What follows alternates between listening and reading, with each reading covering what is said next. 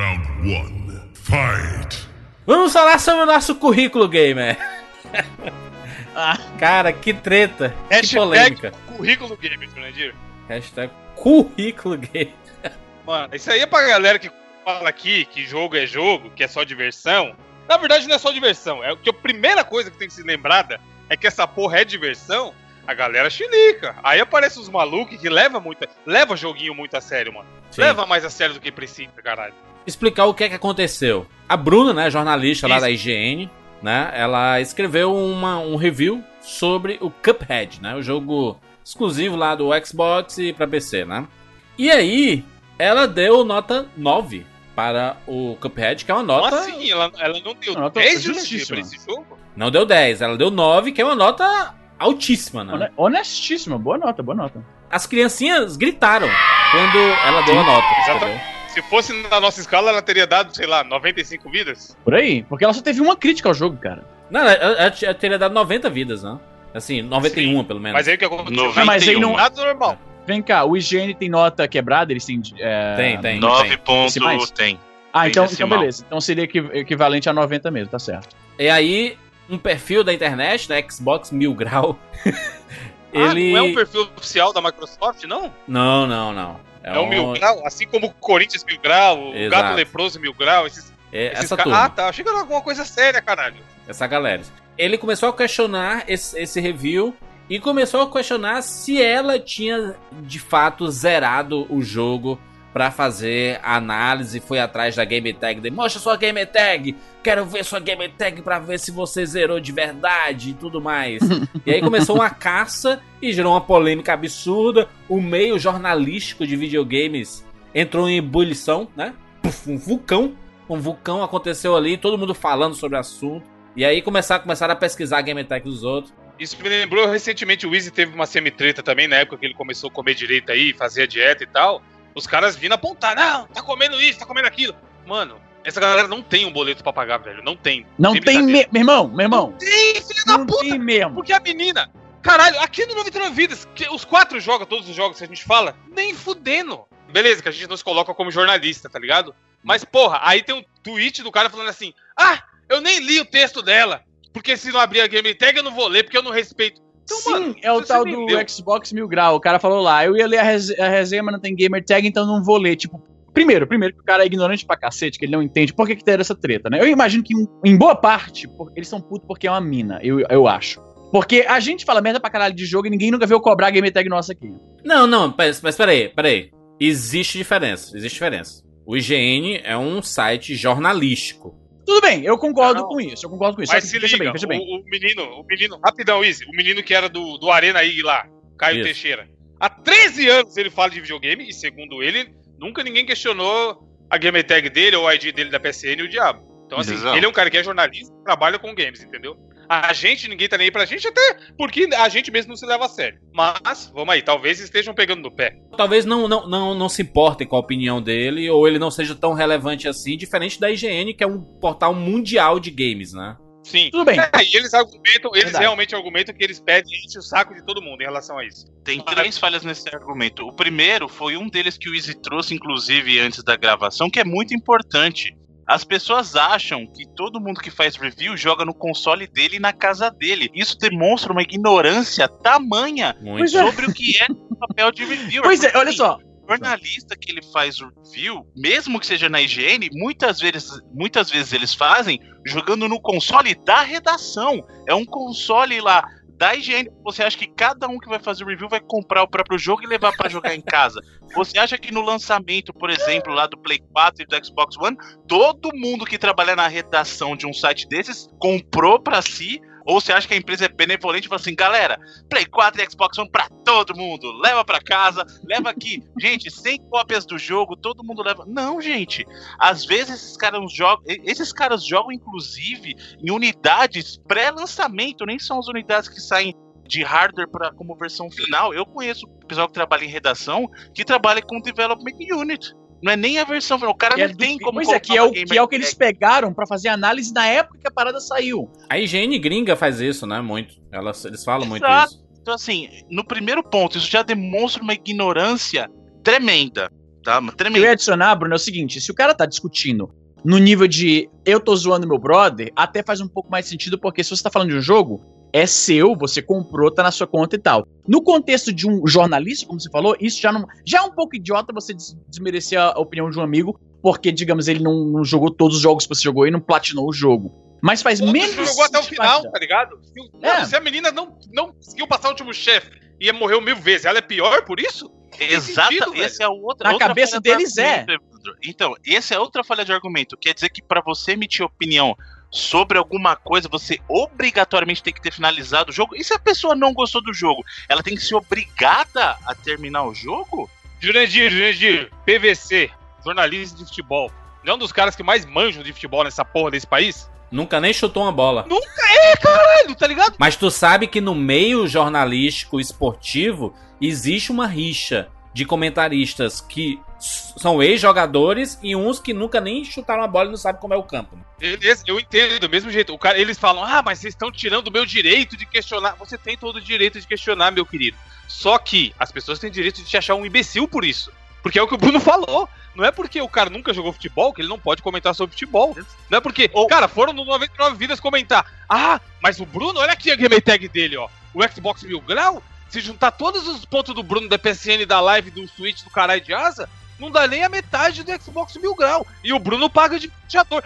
O Bruno tem 5 ah, game tag. Não, não, é, tá não, então. Já começa mano, por aí. Pra cada ele, continente. Ele, Mano, o Bruno Você tem o que fazer da vida, mano. O Bruno tem o que fazer não, da não, vida. Esses caras ficam junto da Xuxa, caralho, do Bob Esponja, pra ganhar o número do videogame, mano. Não, eu não mais, consigo, você tá ligado que saiu vídeo desse maluco? Tem, tem, tem, tem vários vídeos expondo hum. ele por ter, olha isso, comprado gamer tag, mano. Comprado game score. Game... Escuta o barulho, ó, ó. Dois boletos no Banco do Brasil. Não quer pagar um pra mim, não, Mil Grau, filha da puta? Sabe, então, aí, aí vem outro argumento que o Evandro falou que é importante você não exige do teu professor de história que ele tenha passado pelo período da guerra para te ensinar sobre a Segunda Guerra. Concorda comigo? Nerd, nerd player lá, sei lá, nerd ciência, esqueci o nome, tô tão puto. Falando pra caralho, vou chegar. Aí, Atila, quem é você pra falar disso, já que você não viveu? Ah, Quanto, quantos Nobel tu tem, mano? Quantos Nobel tu tem? Calma, calma, calma, gente, calma. Porque assim, uma coisa eu até concordo, fala assim que a pessoa para fazer um review, ela tem que ter jogado o jogo, até é um direito seu exigir. Agora, você colocar que a pessoa tem que ter finalizado o jogo, por exemplo, ah, eu quero ver a gamer tag dela pra ver se ela finalizou. Você vai ficar numa. Todo mundo foi jovem aqui uma época, não somos mais tão, não somos mais tão jovens hoje em dia. Mas você ficava em toda balada até o final. Se a balada, se a balada tá uma bosta, com perdão das, das palavras amigos, você vai ficar se tá ruim, cara. Aliás, eu vou falar uma coisa: o que o Evandro falou, boleto aí para pagar tem de um monte de tempo, gente. Se a gente valoriza o teu. Se você valoriza o teu tempo, por que, que você vai passar tempo fazendo uma coisa que você não gosta. Então é válido a opinião de uma pessoa que joga. Bruno, o maluco, esse maluco gostou. passou. Maluco, esse maluco fez uma live de 5 horas e meia se justificando. Você acha que ele valoriza o tempo dele? Não, e ele parou quando, Izzy? Izzy, ele parou quando? Ele parou quando a mãe dele chegou. mano. Eu acho que todo mundo tem o direito de achar que tem que Mano, o que quiser. Mas velho, daí, uma hora. Não, Bruno, calma, calma. Você tem que cumprir com o que você acha que é uma exigência. Bruno, exato. A... Teve uma hora, teve uma hora que eles compararam o gamer score de um jornalista com o médico não ter CRM. Ele fez essa comparação sério. Meu Deus. Que é a mesma coisa. É ridículo, assim. Não tem nada a ver. O jornalista, ele não tem obrigação de ser um exímio gamer, de ser um trophy hunter ou um achievement hunter da vida. A profissão claro dele é ser jornalista. Ele tem que ter o quê? Uma formação, uma experiência em jornalismo e aí, o, o, jornalista esportista é o cara que joga futebol também. O jornalista que cobra a guerra, ele é soldado. Não, a função do jornalista é compartilhar informação. E aí, o cara pode sim emitir um review, uma opinião de um jogo que ele sim pode ter jogado, mas ele não tem obrigação nenhuma de ser o melhor jogador do mundo de Street Fighter para poder fazer. Porque, gente, a profissão de ninguém é gamer. E você exigir, entre aspas, um currículo gamer, ninguém é profissional gamer. A gente tem isso na geração internet, pessoa que ganha dinheiro para isso, mas ninguém é profissional gamer. O profissional de jornalismo, ele tem que ter a formação ou experiência de jornalista. E aí ele cobre um tipo de conteúdo, como é o caso de esportes, como é o tipo de, de conteúdo internacional, guerra. Você não vai exigir para esse cara que ele seja soldado. Não faz sentido do ponto de vista profissional, tá? Você exigir esse tipo de coisa. E aí vem o seguinte: baita perda de tempo. Você realmente acha que, que eu ligo, eu cheio de conta Bruno, pra pagar, Bruno. como o Evandro falou. Eu, eu acho filha, que você, tenho você esposa. fumando maconha na faculdade e tá falando merda. Exato. Eu tenho. For... Não, eu vou perder a minha formação e falar assim: ah, não, eu tenho que me dedicar aqui para ficar. Gente, videogame é diversão. Você acha que eu ligo se comparam?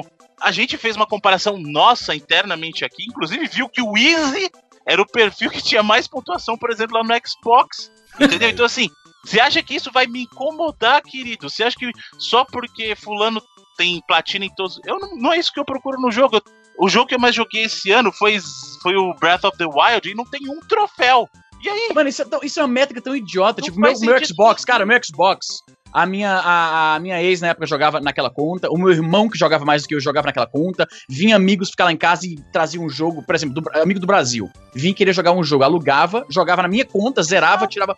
Isso não significa nada, velho, não significa nada. Outra, pontuação de Gamerscore, a pessoa pode até discordar, mas para mim não torna alguém mais gamer ou menos gamer que outra pessoa. Eu conheço pessoas que conhecem muito, manjam muito de videogame e nem tem gamer tag, por exemplo, que o cara não liga, o cara joga na conta do irmão, como o Izzy falou. O cara não se preocupa com isso. Quer dizer, só porque a Nintendo não tem um sistema de troféu de achievement, quem joga a plataforma Nintendo não é gamer de verdade, é só quem joga. Cara, quando, quando alguém fala esse papo de gamer de verdade, eu já fico com um sono do caralho, não, é mano. Ridículo, Mas é cara. gamer, mano. Gamer de cor Deixa eu pontuar duas coisinhas aqui. O, a IGN é um veículo de videogames. Jornalisticamente falando, especialista em videogames, uma das, maiores, uma das marcas mais fortes do mundo, se não a marca mais forte do mundo, no sentido de jornalismo no universo de videogames. Reconhecimento de marca também. Sim. Né? As pessoas que trabalham lá é necessariamente precisam jogar os jogos para poderem fazer suas, suas análises. Eu tenho um ponto de vista de que para você fazer uma análise fidedigna mesmo, do começo ao fim de um, de um, cara, eu vou avaliar esse produto. Eu, Jurandir, eu tenho que chegar ao final dele, na minha cabeça, tá? Na minha cabeça, como como a análise, porque tem jogos que tem reviravoltas no final, que muda a jogabilidade no final, que tem coisas diferentes no final, e tipo Red Dead Redemption, que tem um segundo final que dá um plus absurdo no, no na história. E pouca gente sabe, entendeu? Então eu, eu acho que modifica em termos de análise, tá? Eu tô falando de análise especificamente. E aí eu cheguei no Twitter e falei, cara, tem gente que faz crítica de, de filme assistindo o trailer, cara, lendo sinopse, sabe? Ele nem, ele nem assiste o filme e faz crítica, porque ele quer produzir, ele quer ter conteúdo. Tem gente que assiste série e a série tem seis temporadas, assiste dois episódios e faz uma crítica da série. Mas é por isso que existem, sei lá, você, você tá jogando o jogo e você coloca lá primeiras impressões, sabe? Porque você tá começando a conhecer o jogo agora. Você tá demonstrando que você pegou ele há pouco tempo e tá jogando e já quer dar uma opinião sobre sabe? Mas você dá uma opinião final, um veredito ali de nota e tudo mais, na minha cabeça eu, eu só consigo compreender e assim, chegou ao final, beleza, zerou. Ou então fez quase que 90% do jogo, ou sei lá, mas ele fez uma, um número um, grande, ele, ele passou por muitas áreas do jogo que deu com que ele pudesse analisar o jogo como um todo, não como uma metade, entendeu? Mas aí, Juras, posso, posso. Eu concordo com o que você fala, eu concordo na parte de jogar. Terminar, eu não concordo, eu vou te explicar o porquê.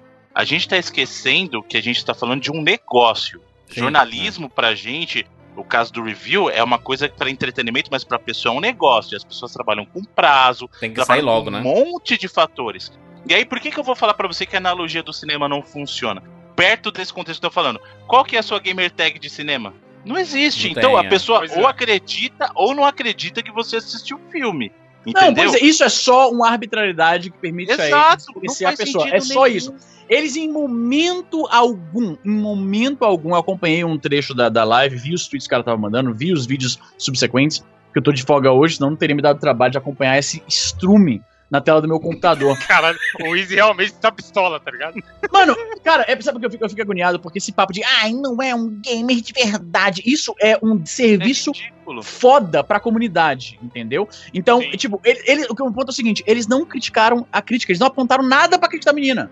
Eles não falaram, ó, oh, isso aqui que você falou, isso aí tá factualmente errado. Isso aqui eu discordo. Não, só falaram assim, cadê seu game score? É que é easy. Essa é a mesma galera quando, quando a gente faz uma crítica de um filme do Harry Potter e falou assim, não lê os livros, não sabe de nada. Sabe? É isso. É a mesma Essa, essa galera, esse perfil e os seguidores dele. Inclusive, acho que um cara desse faz um desserviço foda pra comunidade que gosta de Xbox e pra própria Microsoft e tal. Porra, a, a impressão, é eu nunca tive contato com a comunidade do Xbox. A minha impressão que eu tenho é que é um bando de crianção agora, não, mano. Não, a gente, a gente sabe que não é. É uma minoria barulhenta. Não dá tá pra generalizar isso, não. Não, não, eu Sim, falei dá, que não... fica parecendo. Eu não falei que é. Eu falei que a impressão quando, a, quando, apenas a minoria chata cara, fala. Ah, mas, mas a IGN já teve é, polêmica que no repórter deles teve problema com plágio de um vídeo do. Mano, isso é outra coisa, tá ligado? É tipo Exato. o Easy faz. Eu e o Easy faz uma cagada lá no MPB. Aí acontece outra cagada aqui no 99 Vidas, aí os caras, ah, mas também é lá, uma vez no MPB, isso, aquilo, aquilo outro. Nada a ver. Mano, é o que o Easy falou. Não, não apontaram falhas no argumento da menina. Apontaram. Ah, você não mostrou o gamer tag, você não jogou. Você não terminou, como você pode falar do nosso joguinho? É isso que é o ponto, tá ligado? Claramente é um caso de perseguição à, à menina, principalmente, sabe assim? Que você, que, ah, eu acho que o jogo é 10, ela deu 9. Beleza, segue a vida. Eu tenho certeza que se você procurar você vai achar alguém que deu 10, porque o jogo realmente é bom, tá ligado?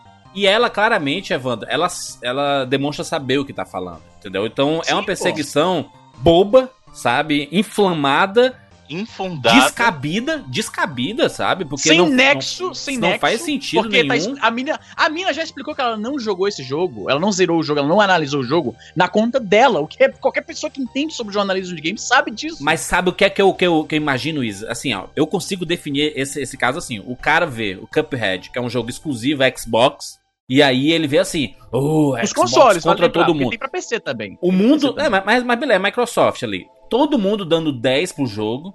E aí chega um, um site brasileiro e dá uma não, nota gente, 9. A, a, nota da IGN Brasil foi mais alta do que 9? da IGN gringa, porra. A nota que essa mina deu foi mais alta do que da IGN gringa. Do que, não, que esse cara é tá reclamando, velho. Uma coisa, Jurandir, você questionar e falar assim, ó, todo mundo tá dando 10. Breath of the Wild passou por isso, inclusive. Sim. Tinha gente questionando o review, porque aí tudo bem. A maioria tava dando 10, de repente apareceu um 4. Aí beleza, você vai questionar. É Agora, foda a pessoa obrigada a achar tudo perfeito no jogo. Um 9, gente, não é um 2, não. Um 9 não é o 3. Um 9 é uma nota. Porra! Mas... Quem me dera o 99 vidas, por exemplo, tá com 9 lá no meta. Eu tô dando um é, de sonho. velho. Sabe? Você tá maluco. 9 é uma baita de uma nota, velho. Mas é porque esses caras que são fanáticos, eles, eles levam o, os exclusivos como sendo propriedade deles, da vida deles. E se não tiver nota alta, eles choram. A nota da higiene gringa foi 8.8. A pessoa que resenhou se chama Joe. Eu não vi eles falando nada desse cara. Não. Pois é. Pois Na é, higiene cara. brasileira, quem resenhou se chama Bruna. E aí o cara fez uma live de 5 horas pra chilicar. Daí, aí vai dizer que não é porque a. Eu imagino, Izzy, criancinhas criancinhas, eu imagino criancinhas vendo isso aqui. Nota 9, não foi 10. Hum, quem foi que fez isso aqui? Ah, foi essa Bruna? A menina não jogou, não jogou. Cadê, cadê tua game tag? E assim, birrento, menino birrento fazendo isso. É birra, mano. Já, ah, isso é birra. Olha, olha aqui, ó. Bruno, GameSpot deu 8, mais baixo do que GN Brasil, mais baixo que GN BR. Nome do autor? Peter Brown. Cadê os caras falando? Tem, mas é uma perseguição. Eu, eu, eu acho que daqui pra frente tem que puxar a capivara de todo mundo. Não levo nada mais em consideração que o Bruno fala. Pra mim, você tá falando bosta. Maconheiro da faculdade. André da jogabilidade, manja nada desses caras. É. Platinas compradas no, na Game, GameStop, é, que eu sei. Não preciso mandar a carteirinha. Fotinha da carteirinha gamer, eu não, não, quero que se foda, você estudem. Mas essa é uma das maiores bobagens do universo, cara. Isso, o cara ficar fiscalizando o game tag. É um negócio inacreditável. A gente não se importa tanto que a gente deixa aberto no, no, no nosso quem somos. Tá lá, pra, é pra, pra turma olhar a, a nossa game tag.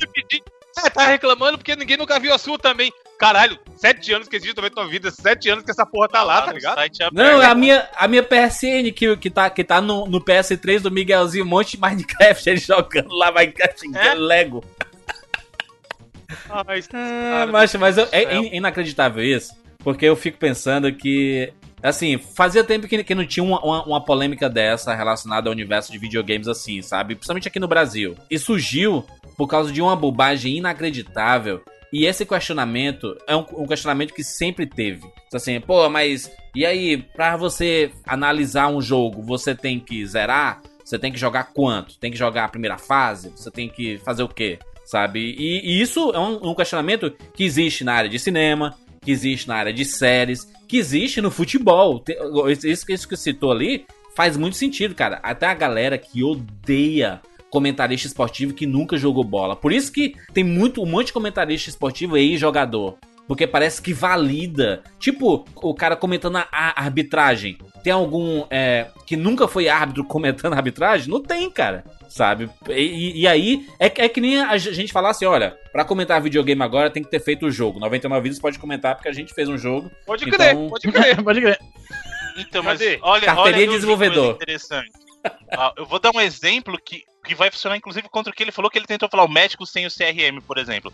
Só que o médico, o cardiologista, até ele fazer a primeira cirurgia dele, sabe o que, que ele fez? Estudou na teoria, querido. É. Até a primeira dele para valer foi teoria. Nenhuma foi para valer. Você não vai questionar. Ô, doutor, só um minutinho aqui, por favor. Antes do senhor fazer a minha cirurgia, Mostra para mim quantas cirurgias cardíacas o senhor já fez aqui. Porque eu preciso validar. Não, querido. Todo médico passa por um processo de, de teoria primeiro. E é, ninguém aprendizagem acha que todo médico tá interno. tá medicando, por exemplo, e aí ele, ele já tomou todo o remédio que ele passa. Doutor, o senhor já testou esse medicamento antes de me passar aí? É, não faz sentido, mas esse, esse é o que eu acho... Mas assim, é, eu, eu só fico puto por causa da perseguição Bruno, a gente tá tendo aqui no Brasil, é um dos primeiros momentos que a gente tá tendo muitas mulheres como jornalistas de videogame. Todo, todo grande portal tem. E não, e não é por, por cota, não, meu filho. É porque são qualidade. A Bruna né, tem muita qualidade. Competência, não, outra, exatamente. Isso, é, elas têm qualidade. O fato mano. dela ser mulher, cara, abre o gamer tag. O que, é que vai acontecer? Fala pra mim. Fala pra mim se ela colocar o gamer tag dela aberta pro público. Vai chover, Esse monte de nerdão. É, tá ligado? O nego vai encher o saco pra caralho. Pois é, como já estão enchendo o saco dela, coitada, no, no Twitter, porra. Mas é porque esse mercado, a gente. É, é uma discussão que a gente já teve an anteriormente. E nunca mudou isso, sabe? Um, o mercado de videogame é muito machista, sabe? É um. A, a mulher, ela, ela não tem muito espaço sabe, no, no mercado de videogames. E olha que sai, que sai pesquisa dizendo assim, olha, que as mulheres estão jogando pra caralho. Mas não, mas não é jogo de verdade, sabe? Sempre tem, sempre tem um sempre mais. O pessoal na época do DS, na época do DS falava, ah, mas é jogo de DS. Agora com os mobiles, ah, mas é jogo de celular. É, tipo... não, antes do DS era, ah, só tá jogando o Nintendogs. Mulherada, Pode é, mulher só é. joga, é. todo mundo, todas as vendas de Nintendogs foi só mulher que comprou. Só mulher que joga Nintendogs, gente.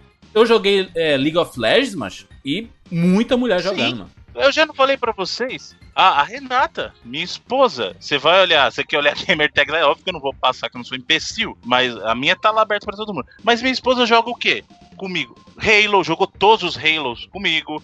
Joga Uncharted. Ela não joga joguinho bobo. E a mulherada que tá aí, gente, joga de tudo, desde jogo de celular, que homem também joga, até os jogos mais hardcore. Sim. Esse tipo de discussão e essa bola que ele levantou foi ridícula porque, como a gente já falou aqui, sim, é ridículo por si só a discussão, porque mostra um desconhecimento muito grande como funciona o jornalismo, e sim, parece algo muito tendencioso só porque era um review feminino, porque o Easy acabou de apontar que muitos outros sites aí tem notas Velho. muito menores e ninguém foi encher o saco. Na Higiene Gringa, na GameSpot, na PC Gamer, na Game Informer, no Six Access, a maioria dos sites. E segundo esses caras, então ninguém jogou o Cuphead. Então é. tá todo Por que, que não estão pedindo desses malucos? Por que, que não estão pedindo desses caras? Por que, que tá dando chilique? Eu não vi chilique nenhum com esses caras. Tem sentido. Mano, ontem me mandaram, o cara ganhou. Nota mais Guinness, baixa. Ninguém tá enchendo o saco dele. O cara brasileiro ganhou Guinness, não sei o quê, porque ele foi o primeiro nego, parece, a ter um milhão de game score. E ele falou mal do Cuphead. É. E aí, tá ligado? Como aí? é que a gente faz? E agora? Se, é? se, se, a, se, a, opinião do cara que vale é só o cara que tem game score alto, então fudeu. Então esse cara é Deus. Eu, toda você comprar qualquer jogo, eu pergunto pra ele. Falou Até aqui no próprio 99 Vidas, acha, a gente inventou, pra zoar essa parada, a gente inventou review quântico. Pois é. Pra você ver o quanto a gente não leva a sério esse tipo, assim, levar a sério no sentido de, meu Deus, vai ficar marcado na história do jornalismo, de games. Do... Não, cara, a gente se diverte para falar de videogame. falou aqui, aqui também, nota, uma nota é um número. Eu posso ouvir o Bruno falando uma hora do porquê, porquê jogar ou porquê não jogar, sei lá, Metal Gear 5. Aí chega no final ele dá nota 85, porque ele apontou os erros que ele não gostou, e na nossa escala, ao invés de dar 99, ele vai dar 85. Eu vou virar e falar, hum, acho que eu não vou comprar Metal Gear não, hein, porque o Bruno não deu 99. Caralho, se eu fizer isso, mano, eu sou um completo imbecil. Não, e porque não é, coisa, é só um número, tá ligado? É o que o Izzy falou. Ela expôs argumentos positivos e uma parada que ela não gostou do jogo negativo, que ela tirou um pouquinho da nota.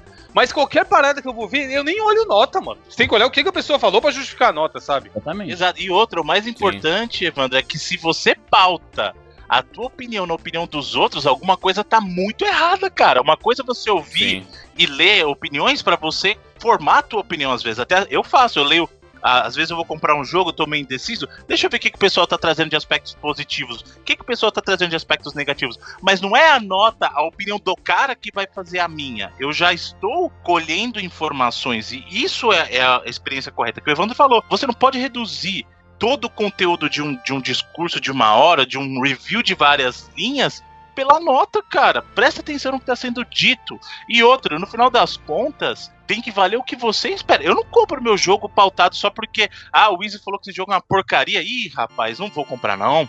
Putz, eu queria tanto, eu queria é. tanto jogar esse jogo e não vou mais. Sabe? Outra, eu vou dar um exemplo Se bem, né, Bruno? Que o No Man's Sky, Exato, né, Eu vou dar um exemplo contrário aqui. tava o Easy, o, o, único que não entrou muito na pilha do No Man's Sky foi o Evandro que tava safo já desde o começo, mas eu, o Jurandir e o Easy, a gente tava numa pilha absurda. Bruno, teve um ouvinte que me mandou tweet, não sei se ele mandou para você também, que ele tá reassistindo os, os programas e ele esbarrou com esse da gente com aquele brilho nos olhos. Ah, empolgada, é. Aí, empolgada com eu tava super empolgado. Aí quando foi próximo do lançamento, eu, eu peguei e mandei ideia e falei assim, cara, não tô afim. E aí o, o Jurandir e o Isa foram lá e abraçaram, cara. Acabou, sabe? Mas por quê? Eu mesmo tava numa hype e aí eu por decisão própria, falei assim, cara, talvez não seja o momento de comprar e acabou. Eu não fui por review de não sei quem, não fui de não sei quem. Eu decidi e acabou, cara. Sabe? Então, você não tem que pautar a tua vida na decisão dos outros. Você pode ouvir, a gente, a gente aqui curte muito que você esteja conosco, que você às vezes leve em consideração o que a gente fala, mas gente, o fato de a gente gostar ou não de um jogo não tem que fazer o seu amor pelo jogo diminuir. E outra, hein? Só para deixar bem claro, eu comprei Cuphead tô amarradaço, sabe? Mas Aí também não, se não mostrar a nota. Ah, apesar que a gente já viu que seu game score é baixo, não vai tá falando bem. Caralho, é, Bruno, nada, né? eu pode dar 11 que vai ser merda. Bruno, eu sou mais noob de todos aqui. Tô curtindo pra caralho a porra do jogo. Sim, e outra. Agora, Jogou 10 minutos. Eu falei, que 10 minutos? Se eu, der, se eu der um dia 99 vidas pro Cuphead, não vai valer nada. Porque meu gamer score é baixo. Os caras já puxou o cara já puxou sua capivara, calculou o MMDC aqui e viu que seu game score não vale de... Não, legal que é foda Aliás, que no, no Steam, no Steam do PC pergunta. tá mostrando só 8 minutos de jogo. Deixa eu ver no Steam do, do GPD, que é onde eu tô jogando. Não, mas isso que o Evandro falou, gente, é importante. E o contrário? Os caras que deram 10 e o gamer score é baixo, eles vão questionar também, então? Uma coisa que eu, eu sei que vão comentar sobre as nossas avaliações aqui no, no, no 99 Vidas. Lembrando que uma, uma coisa que, que a gente pode dizer com certeza absoluta é que a gente é muito honesto com a, com a, com a nossa opinião e a gente sempre fala, meu irmão, não joguei, tô aqui falando, mas não joguei. Recentemente a gente falou, eu, eu mesmo falei isso em um monte de cast, tá ligado? Sim. Porra, não vou dar nota porque não joguei, blá blá blá blá blá, mas, mano, estamos aí pra aprender, velho. No último Tupac, Bruno, é, é, Evandro, eu, eu, eu não joguei nenhum dos dois. Nem Side aí, e nem um outro lá. E aí. Nem lembro, outro Hotline Miami. E outro, já teve inclusive casos aqui de não serem emitidas notas, como foi o caso meu. Eu falei assim: olha, desse jogo tal, eu não joguei, não vou emitir uma nota e acabou. Minha opinião foi dada durante o programa, pelo que, pelo que eu tinha jogado, mas eu mesmo falei assim: olha, mas como eu não joguei o suficiente, eu não quero emitir minha nota e acabou, porque foi uma escolha minha. Mas ninguém veio falar para mim, você não pode falar do É, não, eu, o, o review quântico foi criado, inclusive, pelo Easy, porque ele não tava dando mais nota para nada, entendeu? Pois é, jogo que eu não jogo, mas foda. Review de ver. A gente, a gente criou o review de ver, depois virou review quântico. É, mas, cara, é, é, que, que, bobagem, que, que vergonha. Eu fiquei Juras, com vergonha. Tô te mandando o tweet aqui, peraí, ó. O tanto, eu joguei pra caralho o Cuphead, inclusive. Mais Não, do que e aí, de novo, só, só pra gente finalizar essa bobeira, Juras, de novo, é uns de serviço foda serviço, que esse cara né? faz. Porque agora, quando alguém fala, ah, aquele perfil lá, não sei o quê, o que vai ficar lembrado é isso, ah, é o cara que pede currículo gaming pra validar a opinião de. Fica parecendo que essa galerinha do Xbox aí se resume a isso, sabe? E a gente sabe que não é. Que tem muita é. gente que tem. Tanto que a turma se ofendeu, eu mandei uma foto pra zoar. Mano, eu jogo Xbox pra caralho, tá ligado? Aí eu postei uma foto com o videogame dentro do lixo mandei pra ele, já que ele se importa tanto com, com o que fazem, com o que falam ou o que fazem com o Xbox, tá ligado? Aí veio os carinhos dos seguidores. Não, porque não sei o quê. Nossa, e esse jogo lacrado aí? Tem jogo e não joga. Desculpa, amigo, teve tempo para jogar, eu vou jogar outros jogos. Esse aqui tá na fila, sabe? Então a turma leva muito a sério, mano. É uma minoria, mas, porra, eu fico triste em saber que muita, muita do mundo gamer que chamam, tal, sou gamer, não sei o que, se resume a essa galera. Easy? 30 horas de, de Cuphead, tu? Olha aí, mano. Eu tô Cara, falando que eu curti Quem é pra que tá caralho, jogando porra. por ti aí, Não, mas sua opinião não vale, Izzy. Sua opinião não vale que teu gamerscore não é Porque, suficiente. porque eu só tenho, eu só consegui um achievement em 30 horas, não vale. Eu sou um Então, idiota. 30 horas não, não vale. Não Não vale, Izzy, desculpa. Não Sabe vale. de nada, não viu nada. Easy, como, como é? Tu liga o jogo e deixa funcionando lá e não. Filho da puta. A gente questiona. A gente questiona a jogatina de todo mundo aqui, mano. Deixa eu jogar aberto lá. Ih, filho da puta. Final- Cara, gente- pra você ver, finalmente eu curto um jogo e tô jogando e curtindo e os caras não estão botando pé. É, E, e, gente, uma coisa, se você tá com tempo pra fazer o currículo, pega e faz um currículo de verdade que vai te trazer muito mais retorno na vida, tá? Vai lá fazer um currículo pra arrumar um emprego bom. Aí você não precisa parar a live, porque a mamãe chegou em casa, olha que beleza. Exato. Aí você vai ter o seu emprego, sua casa, e aí você pode parar a live quando der na telha. Vai fazer um currículo de verdade, gente, que é o que dá dinheiro pra você pagar as contas de verdade, como a gente falou aqui no começo, porque a vida adulta não é ficar olhando o gamerscore dos outros, amigão. Tem muita a coisa vida mais adulta importante. cobra, né, Bruno? A vida adulta cobra. Chegou a hora que ela cobra. Cobra, Cobra bonito. não. tem família, tem Não emprego. paga não pra ver. Você é o É, SPC pra tá exatamente. cobrando de alguém, ô filho da puta? Vai lá. Quando chegar a próxima conta em casa, você manda a gamer tag de volta pra empresa de luz. Vai lá. Vai ter que fazer live do Wi-Fi do McDonald's porque não consegue pagar lá a internet em casa. Faz sentido. Tipo, Vamos dar importância pro que realmente importa na vida, né, gente? Quer fazer um currículo, faz um, um currículo pra arrumar um emprego aí bacana. E aí você vai, vai poder usar o seu tempo pra fazer algo mais produtivo pra sociedade. E não que a Bruna precise do nosso apoio e tudo mais, mas, cara, é, tamo junto. Porque não, não, não- esse negócio não faz absolutamente nenhum sentido. E, pelo amor de Deus, né? Cala a boca, Mil Grau, né? Não é nenhuma, não é nenhuma grande treta, meu Deus, que vai mudar a vida de ninguém. Segue o jogo pra todos os lados. Mas, Sim. na retrospectiva do final do ano de 2017, vai aparecer lá o tópico o dia que um maluco do Twitter exigiu o gamer tag da, da jornalista da IGN, tá ligado? Que vergonha, que vergonha. Vambora. Eu sou de Filho. Eu sou o Izzy Nobre? Eu sou Evandro de Freitas. E eu sou o Bruno Carvalho. E esse é o 99 Vidas.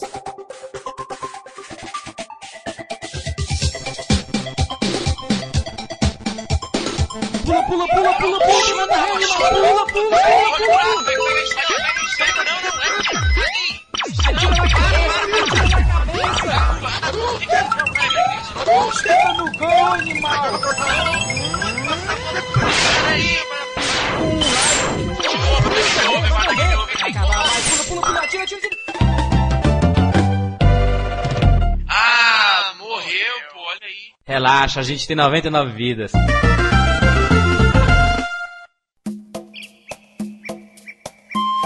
Começar nosso cast aqui, nós temos mais um recado da turma da GameTechZone.com.br. Evandrinho, vamos falar sobre o que, Evandro? Hoje falaremos rapidamente, amigo João Dílio Filho, sobre a garantia que a Game Tech Zone, a gente falou bem por cima no, no outro recado que a gente deu deles aqui, e também a assistência técnica que eles têm lá no, na loja, que o Bruno tá pra usar, eu fiquei sabendo, vai levar os consoles deles de madeira lá pra arrumar. Vamos sair fora do script clássico, que é ler o briefing e tudo mais. Vamos aqui focar. Você levou os seus videogames pra fazer a garantia. Como todos os ouvintes sabem, ainda estou habitando as casas dos meus pais, espero que minha mãe não entre aqui e fale pra eu parar de gravar. Aí Processo de peguei- mudança. É, tamo aí, processo de, processo de mudança, e graças a isso eu tenho um monte de caixa da Sadia que eu roubei no mercado, caixa de linguiça que eu roubei no mercado pra fazer a mudança. Ah, Aí o que, que, eu fiz a semana passada? Tirei as roupas, cabo, um monte de coisa que tava dentro de uma das caixas e coloquei dentro da caixa da Sadia um, o Xbox, o PlayStation 4 e o Nintendo Switch e me dirigi até a gloriosa loja da GameTech pra fazer justamente esse processo da garantia. O que eu achei foda, porque o Alex podia muito bem falar, cara, pra você é nós, só os certificados aí. Mas ele fez questão de realmente que eu levasse os consoles lá. Aí o que eles fazem? Ele pega o seu console, primeiro ele olha se nunca foi aberto. Se já não quebrou e você arrumou outro lugar, não sei o que. Eles usam todo o conhecimento e know-how que eles têm lá pra ver isso. E depois eles testam se tá funcionando tudo direitinho, se tá rodando o jogo, se tá conectando na internet e tudo mais. Feito isso, você escolhe se você vai querer um, dois ou três anos de garantia, paga uma taxa e eles emitem um contrato, que eu achei isso foda, o contrato chega na hora por e-mail, contrato que você tá assinando aquela garantia e tal, e um certificado. E aí, dentro do período que você contratou, você tá coberto, né, na garantia deles, e qualquer problema que o videogame der, você leva lá pra arrumar. E caso eles não consigam arrumar, o que é muito difícil, visto que segundo eles, eles consertam mais de 500 videogames por mês, eles te dão um novo. Olha que coisa bonita. Porra! Olha que garantia. Fantástico. Isso é garantia. Não é aquela aí, do tá saco preto. O saco preto Não. é, te dou três meses aí, se vacilar, eu não Não, tô aqui na volta. Três meses, três meses, se você se der problema em duas semanas, você volta lá, nunca ninguém mais viu o cara, tá ligado? Eu já fui o Zé, o Zé dispensar garantia. Porque quando você vai comprar algum produto em loja, ele fala assim: você quer uma garantia de dois anos, aí você aumenta mais 100 reais, e aí você tem garantia de dois anos. Não, não, que porra de garantia aqui é novo, zero, não vai dar problema, meu irmão.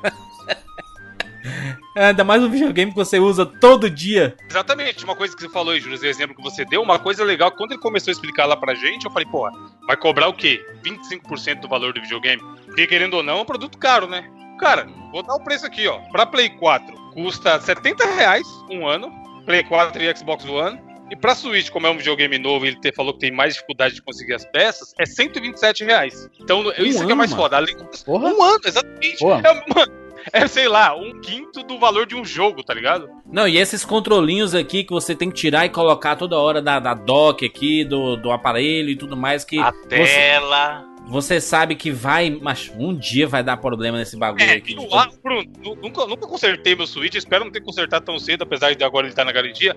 Mas eu acho que se ele quebrar a tela, ficaria mais de 127 reais pra arrumar. Eu tenho certeza. Eu não sei, considerando o histórico que a gente sabe de celular, sabe? Que quando quebra a tela de celular, eu acho que a tela do Switch é um pouco mais cara que isso. Exato. Considerando que às vezes você vai pegar o celular, Evandro, você pega o celular e a tela sai mais cara que o preço que você pagou originalmente pelo Pois celular. é. às vezes. Não, e aí a gente recebeu feedback desde que a gente falou da, da Game Tech Zone pela primeira vez e quando a gente fez alguns tweets, alguns stories lá no Instagram e tudo, e as pessoas ficaram assim, pô, eu acho que finalmente eu achei um local onde eu posso levar o meu videogame, meu PS3 que tá parado aqui e eu nunca consertei, ou o meu Super Nintendo, que eu sempre tive a coleção aqui, eu tenho Super Nintendo aqui, fui tentar ligar, não funcionou a fonte, ou, não tá funcionando nada aqui, e aí não tem lugar pra levar, e agora você tem um lugar pra levar, cara, que é a Game Tech Zone. O Evandro esteve lá e ficou filmando, ele, os caras consertando um telejogo, gente. Não, é gigante, cara. É, eu, eu fiz stories lá do- da parte da assistência técnica deles, é enorme. E assim, Júlio, você falou aí de levar, como a gente falou no outro cast, eles têm loja física em São Paulo, perto do metrô. Mas como a gente é 99 Vidas, estamos na internet, somos um podcast, eles atendem Brasil inteiro. Eles têm um esquema de você, com correio para você fazer um envio mais barato. Todo envio é feito com seguro, que realmente, imagina, o cara tem lá um videogame mó raro, aí ele manda e o correio a gente já sabe que é aquela beleza e extravia, sei lá. Jogando caixa de um lado pro É. outro. Pois é, entendeu? Então eles têm um esqueminha já pro, pro cara, sei lá, que mora no Acre, quer mandar o telejogo dele que tá lá, não, não liga. Você entra em contato com a GameTech, eles recebem também, ativam a garantia ou fazem um conserto também, caso seja necessário. E assim, os meus três, né, obviamente, estavam funcionando, ainda bem. Eu levei lá, cara, eles olharam tudo direitinho, colocaram os selos, fizeram. Levou uns 20 minutos. Então é um processo muito rápido e, cara, realmente compensa foda. Tanto que o dia que a gente foi conversar lá com o Alex, eu e o Bruno, aí eu falei, cara, se a gente não fizer esse negócio aqui, eu ia trazer o videogame pra você do mesmo jeito. Porque só de saber que se der problema um dia, eu não vou ter que ir atrás de caçar a loja no Google e levar e não sei o que e tudo mais, isso já é um adianto foda, cara. Então você acessa aí gametechzone.com.br para saber mais informações aí da assistência técnica e tudo mais. Easy, você que habita o- outros países mais desenvolvidos que o nosso, tem algo parecido aí que você conhece? Nunca ouvi falar, brother. Isso aí parece, até ao meu ver, uma, uma parada pioneira. O, o, o escopo em que eles estão é, se prestando a, a prestar esse serviço é uma coisa que eu nunca vi aqui, cara. E aí o site específico da Game Tech Zone para assistência técnica é assistência técnica de games.com.br. Tem link aqui na postagem para você conhecer, você ver todos os procedimentos. Ele tem um serviço de, de motoboy, né, que vai buscar, Caralho, vai até isso. pegar, e vai, se você mora em isso. São Paulo, ele vai pegar e vai deixar de volta. Caralho. É, Hoje em dia, mas a gente não quer nem sair de casa, mano. A gente quer que Serviço seja tudo completo, mais né? prático. E outra, eu conheço muita gente que tem controle de videogame e deu problema e joga fora, ou deixa encostado e compra outro. Play 4, hein? Play 4, eu vou- já vou até Nossa. contar a bola. Você sabe. O Play 4 com aquele problema do analógico travado pra cima, você sabe. O analógico trava Você que lá. tem. O meu aconteceu isso, Bruno, e eu vou ter que levar lá. Ainda bem que eu tenho dois. Não vamos nos render à obsolescência programada, né? Que Nem a me gente, fala disso que o meu iPhone tá lento pra caralho e eu fico. que a gente dá problema uma coisa e joga fora e compra um novo assim, gente. Exato. É, essa parada do controle, Júlio, que o Bruno falou é importante porque às vezes o cara pensa assim, ah, deu problema. Aí ele pensa, ah, o controle é o quê? 200 reais, 250? Se eu for arrumar, vai custar uns 100. Então é melhor eu comprar um novo. E, cara, às vezes, pra arrumar, sei lá, custa 30. Então, vale a pena você ir atrás, tá ligado? Porque, como a gente falou, a gente achou um lugar que é bom e é confiável. E Sim. não cobra orçamento. Então, se você mandar lá arrumar e ele virar e falar, custa 200, aí você fala, deixa essa porra aí. Fica pra você de sucata, nem vou buscar. tá? E aliás, pra você que odeia. Eu, eu sei que a gente tá falando pra um público que odeia. É a galera que usa iFood, mas que não quer ligar pra ninguém, que não que odeia. não, não quer, não quer. Né, A gente tem o número do WhatsApp da Game Tech Zone, da assistência técnica, tem aqui na postagem. É 11, né? É São Paulo. 95273 1110. Você manda sua mensagem lá, eu quero consertar meu videogame, como é que eu faço? Você tá ouvindo no, no ônibus entediado? Adiciona no WhatsApp e puxa o papo. Pra bater um papo. Olha aí, tô ouvindo 90 vídeos aqui, hein? Vou levar uma coisa pra vocês arrumarem. Isso. Não esqueça, não esqueça de falar justamente que você chegou lá pelo 99 Vidas, né? Fala Sim, assim, ó. pra gente é Tô vindo importante. pelo isso. 99 Vidas, eu quero aquele tratamento VIP, aquele tratamento especial que só a galera do 99 Vidas tem. Quero um aperto de mão do Alex. Como o Bruno pediu um atendimento especial para os ouvintes 99 vídeos na Gamer Tech Zone, ele já atendeu, Bruno. Faremos nessa edição, em parceria com a Game Tech, pra provar que a garantia deles realmente é foda, o quê? Três ouvintes nossos serão sorteados para ter uma garantia Game Tech Zone no seu console. Olha aí, hein? Olha que coisa Olha bonita. Sorteiozão da massa, do sucesso. Você que assim, rapaz, hum, quero ver esse negócio de garantia. Participa aí do, do sorteio. Três garantias, muito fácil, hein, Evandro? Linkzinho aqui na postagem, vai direto pro Facebook lá da Game Tech Zone. Você curte a página deles e deixa um comentário lá e deixou o comentário, você já tá participando do sorteio, né? Exatamente, aquele velho esqueminha de curtir, compartilhar a publicação, como o Júlio explicou, na postagem deste episódio tem o link para a postagem deles no Facebook. Aí entrando lá vai estar explicadinho como que acontece, o regulamento e tudo mais. E aí teremos três ouvintes contemplados. Pro cara que tem igual eu tava aqui, com os três videogames, e às vezes ele, hum, se fizer os três fica caro, pode ser que ele já ganhe uma. Aí ele vai ver que é foda e Sim. já faz pros outros dois. Já faz o outro. Sucesso demais, rapaz. Sucesso demais. GameTechZone.com.br ou assistência técnica de games.com.br. Manda lá o WhatsApp 11 95 273 1110. Você manda sua mensagem lá e aí diz assim: Quero consertar meu videogame, como é que eu faço? E bota 99 vídeos. Assim, escreve que nem um, o Yoda, sabe? Quero consertar videogame. PS4, 99 vidas. Cobrança ponta louca, né? Cobrança ponta louca style. 99 vidas, videogame consertar. Isso, pronto. Quanto custa? Boa, acessa aí, tem links na postagem aqui, que é muito fácil você não deixar o seu videogame para. O videogame é um filho, mas bota esse bicho pra funcionar.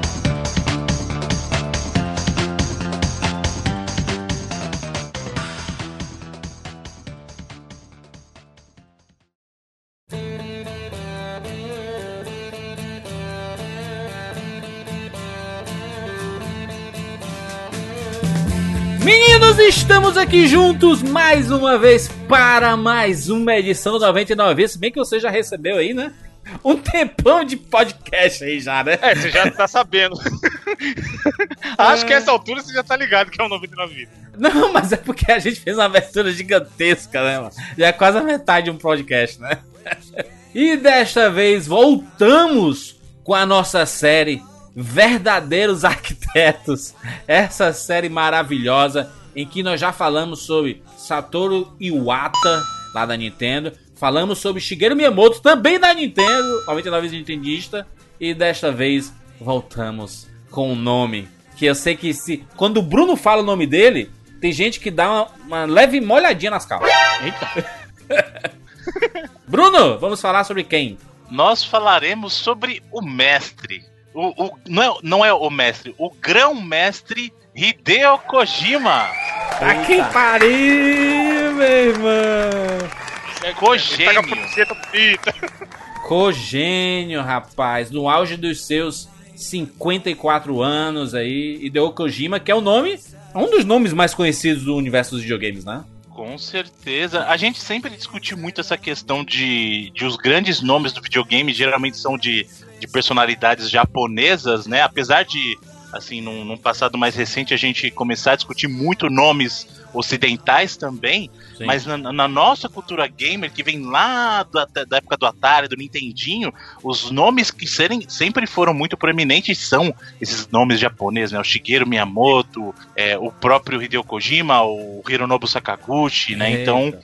O, o Kojima, que é um nome, até se você parar pra pensar, ele não tem a tradição de um Shigeru Miyamoto, porque ele surgiu como um nome forte no mundo gamer mesmo mais próximo do final dos anos 90, né? Ele Sim. já trabalhava desde o, dos anos 80 na, na indústria dos videogames, mas o nome dele foi aparecer com destaque mesmo foi só lá pro final dos anos 90, né? 98 ali, né? O ano, o ano fatídico para o mundo dos videogames. Com certeza, mas, mas Bruno, é, um- uma coisa bacana na- no histórico do Hideo Kojima, lembrando que essa série, né, Os Verdadeiros Arquitetos, é uma série em que a gente traz um pouco da história, né, da carreira de algumas grandes personalidades do universo dos videogames. E, e agora chegando no Kojima, talvez o Kojima ele tenha um- uma relação muito grande com a gente que é fanático por cultura pop, sabe? Porque de- desde criança, o, o Kojima, a família dele se mudava muito e ele era muito sozinho, muito introvertido. E ele passava muito tempo assistindo televisão, cara. Ele era um fanático por TV, porque ele via filmes, via séries, via desenhos. E aquilo foi formando a cabeça de- desse pequeno Kojima, no Kojiminha, né? Pois é, e até uma coisa que muitas pessoas criticam, inclusive o senhor Evandro, que aqui está, fala que o senhor Kojima gosta muito de contar história e deveria fazer filme. O, o Sim, Kojima eu- começou a sua história justamente por esse amor que ele tem de contar histórias. A história dele com o videogame, inclusive, foi uma transição na vida dele de tentar contar histórias em outras mídias. Ele tentou contar histórias através de mangás, né, escrevendo ah, histórias ah, japonesas, inclusive mandando para tentar ser publicadas. Ele sempre teve essa paixão, como o Jurandir falou, de ver muito conteúdo, de ler muito conteúdo, e ele queria contar história, as histórias dele. Então, essa transição dele de alguém que começou escrevendo histórias mesmo no papel, aí tentou alguma coisa, estudar formalmente, inclusive cinema mesmo, e num momento da vida dele ele falou assim: eu acho que é isso aqui que eu quero fazer, eu não quero contar a história num filme. Esse meio de, essa mídia, o videogame é onde eu quero contar minhas histórias. E foi muito influenciado pela Nintendo até. Ele mesmo conta que quando ele começou a ver alguns jogos no próprio Nintendo, no computador e no Nintendinho, que ele falou assim: é aqui que eu quero contar minhas histórias, é no videogame. E o pessoal na época falou assim: você é maluco, cara. Você tem essas histórias pra contar, a gente tem que contar no cinema, a gente tem que contar nos livros. É, ele ô, falou Bruno, assim, e é, é interessante porque, assim, hoje em dia é fácil o cara fazer, fácil com muitas aspas, mas é mais Uhum. acessível a tecnologia, o cara contar uma história cinematográfica com, com jogos Horizon, Last of Us e tal. Uhum. Mas naquela época, anos 80, o cara tinha na mão dele pixels. Então imagina Exato. como foi a cabeça do Kojima falando, cara, eu posso. Porque o livro, o cara é uma folha e a sua imaginação que monta como que é aquela cena. Então vai muito do seu background, de como você tá encarando aquela história, como você vai montar. E imagina como quando ele percebeu que ele poderia fazer a pessoa que estava consumindo a história dele participar daquela história. Total. fazer as total. brincadeiras que. Cara, isso é muito. fo- Tipo assim, é, acho que é nesses pequenas nuances que a gente vê que o cara realmente é. A gente brinca de cogênio e tal. E é muito questionável o que, que é um cara ser gênio ou não. Mas ele enxergou o negócio, tava aí pra qualquer um. Essa parada de contar a história de uma maneira diferente, numa mídia que até então era vista como uma parada pra criança, sabe? E ele falou. hum, Ou não tá necessariamente alguma pra criança, mas em que a história ela é tão presa ao que o console Sim. pode fazer que é, é bem limitado, né? Os primeiros jogos não tinham história, basicamente. Então tem disso também. E mais, ó, olha só, uma coisa interessante que, que fala muito sobre quem é o Hideo Kojima, o pai dele, o Kingo Kojima, ele era farmacêutico e durante a Segunda Guerra Mundial, ele, ele tinha 15 anos e aí ele não tinha como servir o país, né, o Japão, né. É é uma das grandes frustrações do pai dele, foi nunca ter servido ao exército no, no- quando, quando o país precisou. E só que ele estudou muito sobre o assunto, sabe? Porque era convivia com outras pessoas que participaram da guerra. Ele passou a ler vários livros e ele contava essas histórias que ele lia nos livros e contava pro pequeno Kojiminha, né? Por Pô, foda, Hideo ó. Kojima. E ele, ele contava muitas dessas histórias e o Kojima, pequeno, ficava maluco. Porque ele queria também consumir um monte desses livros, de conhecer mais sobre a história de guerra. Tanto que a gente viu depois que muitos dos seus trabalhos têm guerra envolvido, né? É, é sempre um conflito de alguma coisa. Com certeza ele já homenageou o pai dele em algumas situações, sabe? E mais, o, o, o Kojima em si, o Kojima filho, né? Kojima filho, né? o Hideo Kojima, Kojima Jr. pronto. ele. O pai dele, o Kingo, dava dinheiro pra ele ir pro cinema quase toda semana, cara. Diz assim, é o ó, nome do vai pai dele? cinema. Kingo. King, King of Fighters? Kingo, Kingo, Caralho. Kingo Kojima. E aí ele ele dava grana assim, ó, vai, vai lá assistir esse filme, enquanto voltar, a gente conversa sobre, sobre o filme. E, e era bacana porque ele incentivava com que o Kojima apreciasse a arte, não só como um entretenimento escapista, sabe? Mas como pensar sobre o assunto, sabe? Só que o Hideo Kojima perdeu seu pai quando ele tinha 13 anos. O pai dele faleceu e aí ele viveu uma infância muito solitária ali, enfurnado na cultura pop, né? Na TV, nas revistinhas, nos livros e tudo mais, né? É, e muito disso, muito disso é reflexo, muito do que ele faz, né, hoje em dia profissionalmente, é reflexo desse período da vida dele, com certeza. Até mesmo essa, essa coisa da solidão, como você falou, ele perdeu o pai é, muito cedo na vida dele, e aí a mãe saía para trabalhar, então ele passava muito tempo em casa sozinho. Isso influenciou não só a questão da cultura pop na vida dele, mas também a temática de solidão, sabe? Porque você vê que em muitos jogos você vê essa discussão do estar sozinho para fazer alguma coisa, ou é aquele lobo solitário que tem que resolver Sim. as coisas sozinho numa missão. Isso Exato. é uma temática recorrente também, não? E aí o, o Hideo Kojima, né, desde criança, ele sempre foi apaixonado demais por cinema. Ele, inclusive, ele tinha uma câmera de, de 8mm que ele filmava, fazer pequenos filmes. E, e ele montou um, até um pequeno cinema e ele cobrava ingresso. E ele fazia o que com esse ingresso? Comprava outros filmes para poder assistir, sabe? Ele queria, na verdade, conhecer mais sobre o cinema. E ele, é engraçado que teve uma entrevista que ele deu que ele falou assim: Ah, a gente cobrava ingresso porque eu, eu pensava que vai que meu filme fica famoso, tipo o Rock do, do Stallone, que ele fez uma história que ele sempre quis colocar no, no cinema e acabou dando muito certo, sabe? Só que por falta de oportunidade ele acabou se frustrando muito, né? Porque não é fácil entrar nesse mercado, né? você precisa conhecer muita gente. E no fim ele acabou desistindo de, de fazer cinema, né? É, acabou desistindo não por frustração do. assim, com Falta a mídia em si, mas né? justamente.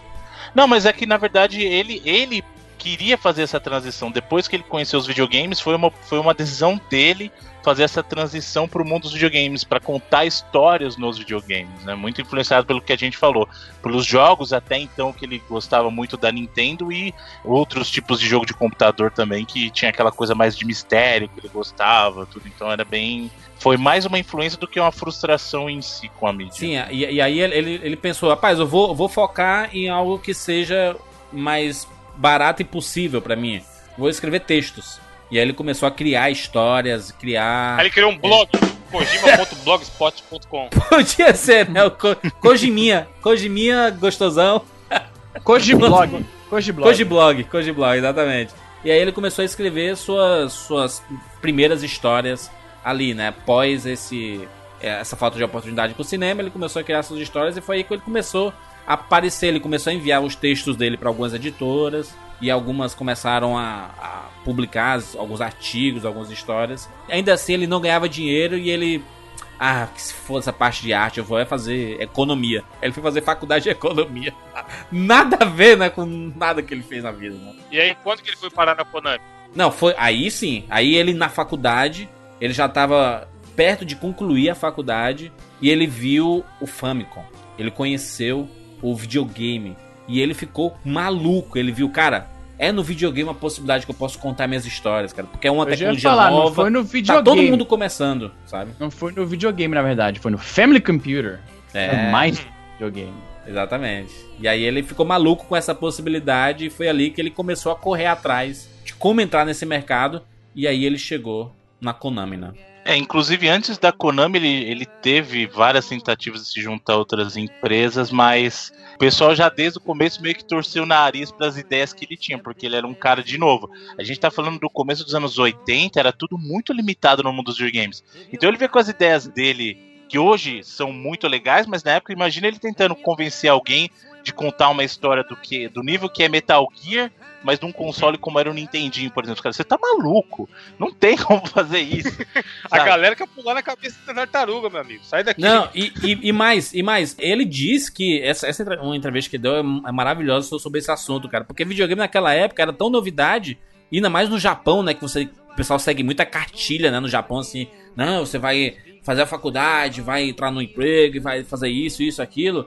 E muita gente dizia para ele desistir desse negócio. Cara, tu vai sair da tua faculdade para trabalhar com videogames? Se hoje as pessoas falam isso, imagina 30 anos atrás, eu diria, 20 anos atrás, 25 anos atrás. É uma mudança absurda. Ele, inclusive, ele foi para um casamento e ele ia fazer um discurso, né, lá nesse casamento. E aí falou assim: olha, esse aqui, o, o mestre de cerimônia, Hideo Kojima vai fazer um discurso aqui. Hideo Kojima, que é um cara de grande talento, que tá jogando fora, estando na Konami.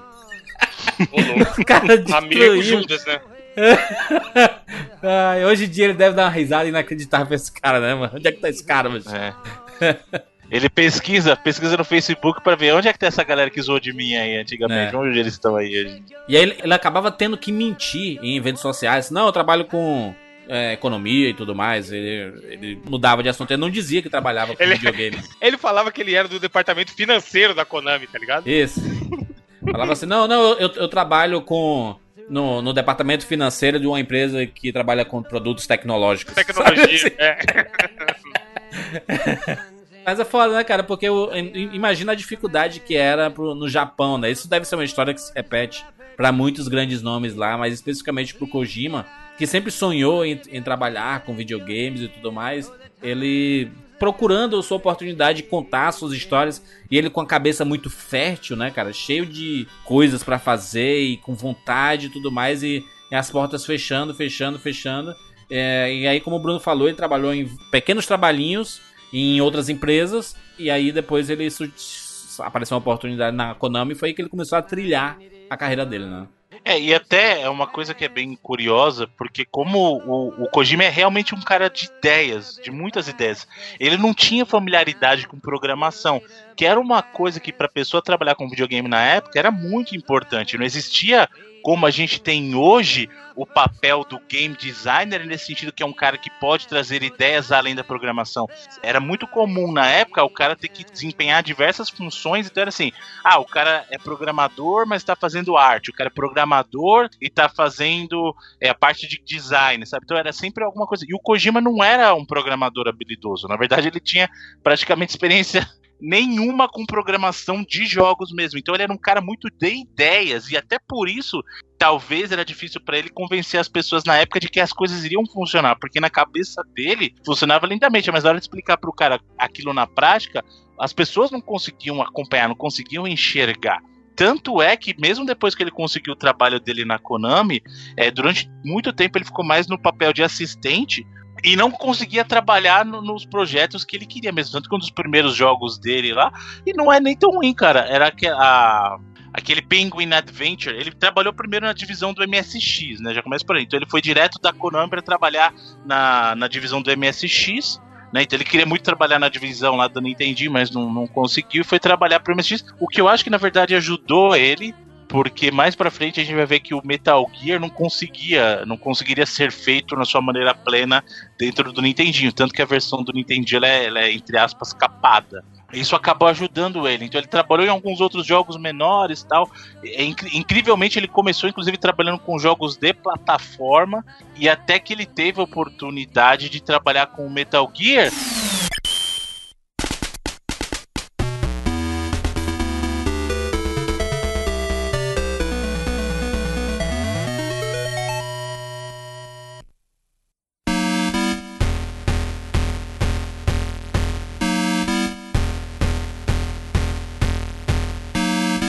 Uma coisa bem interessante. As pessoas acham que o Metal Gear foi uma ideia totalmente do Kojima.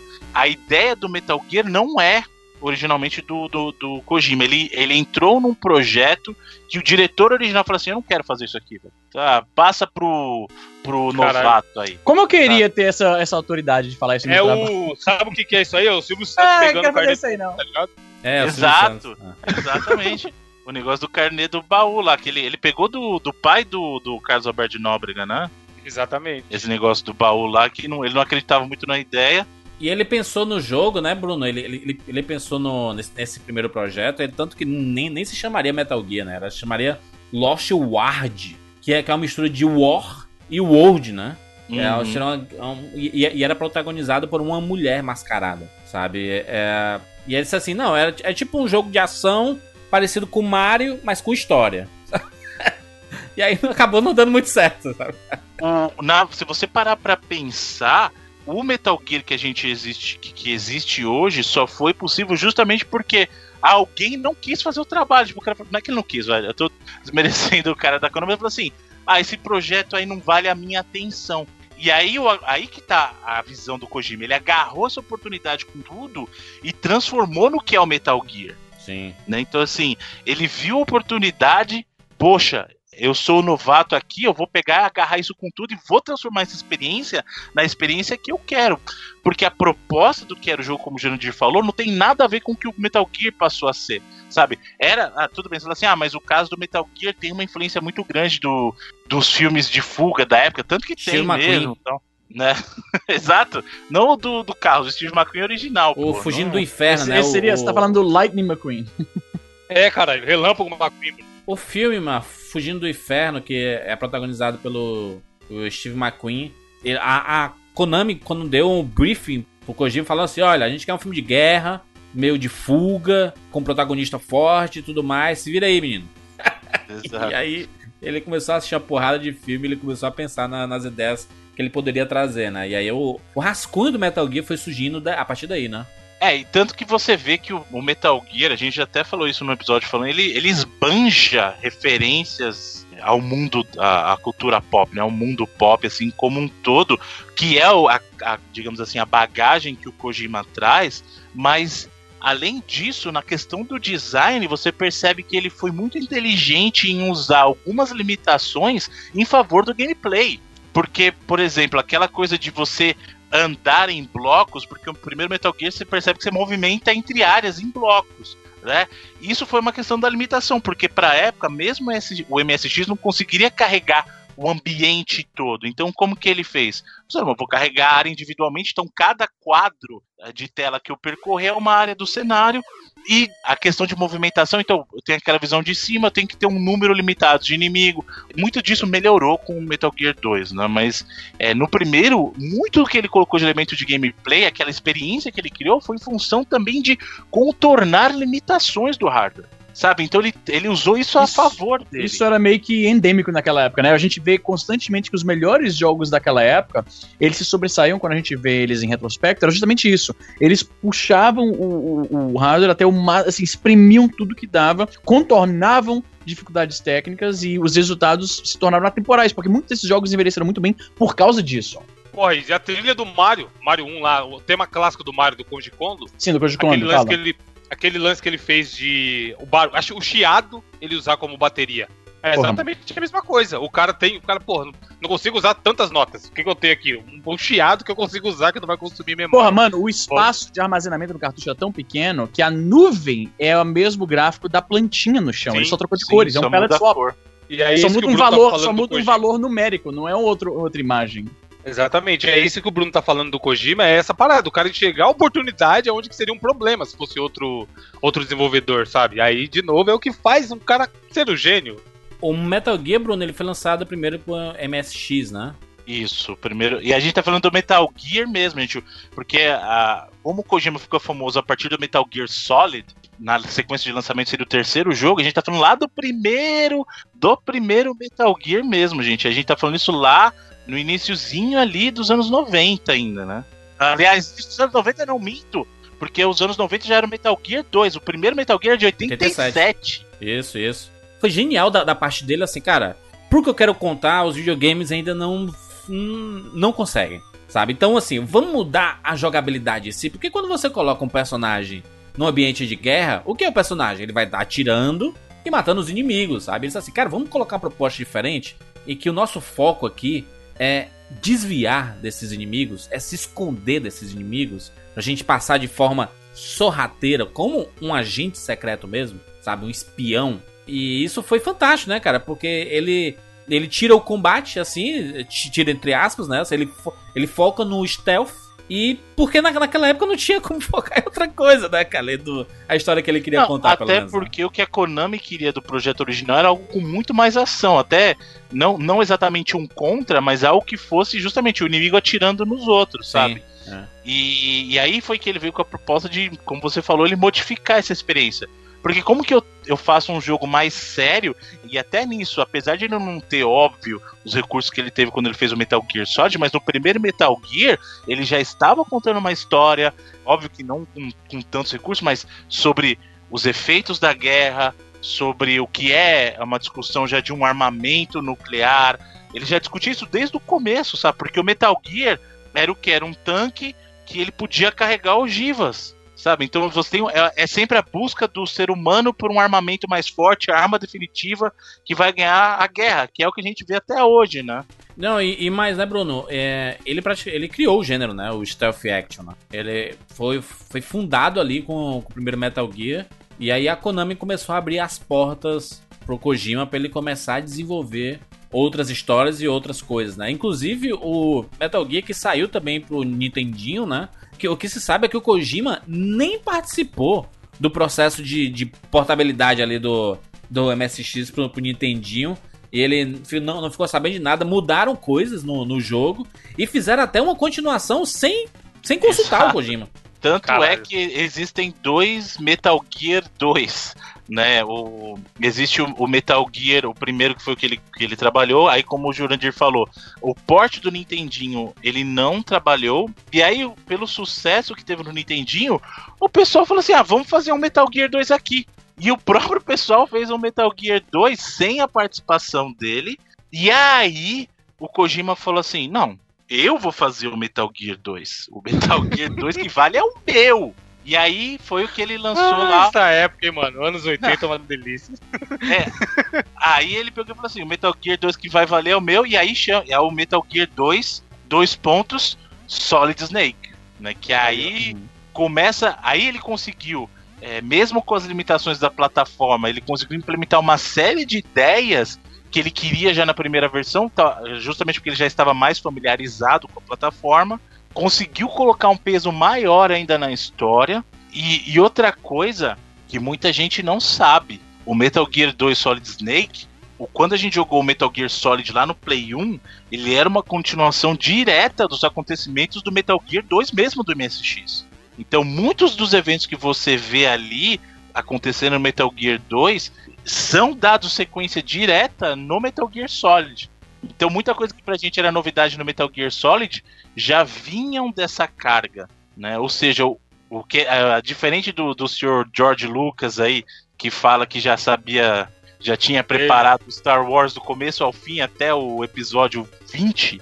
Lógico que eu tô dizendo que não tinha episódio 20, até o 8 ele falava, mas que a gente sabe que meio que não parece quando você vê os filmes, né? Principalmente quando você vê a, a, a, nova trilogia, que já não é nova, já é velha, né? Porra, é, uma, é uma coxa de retalhos bonita, hein, Bruno, no Star Wars. Porra. Aquela da, da, casa da avó, tá ligado? Mas, uh, o Bruno, antes, antes mesmo de, dele, dele lançar o Metal Gear 2, ele fez aquele jogo Snatcher. June 6, 1996. A mysterious explosion destroys the Chernobyl research facility near Moscow. Lucifer Alpha a powerful biological weapon under secret development there, is released into the atmosphere, creating a deadly biohazard. Carried by the trade winds, Lucifer Alpha spreads throughout Eastern Europe and Eurasia, destroying 80% of the populace. Half of the world's people die. The greatest biohazard in history later becomes known simply as the catastrophe.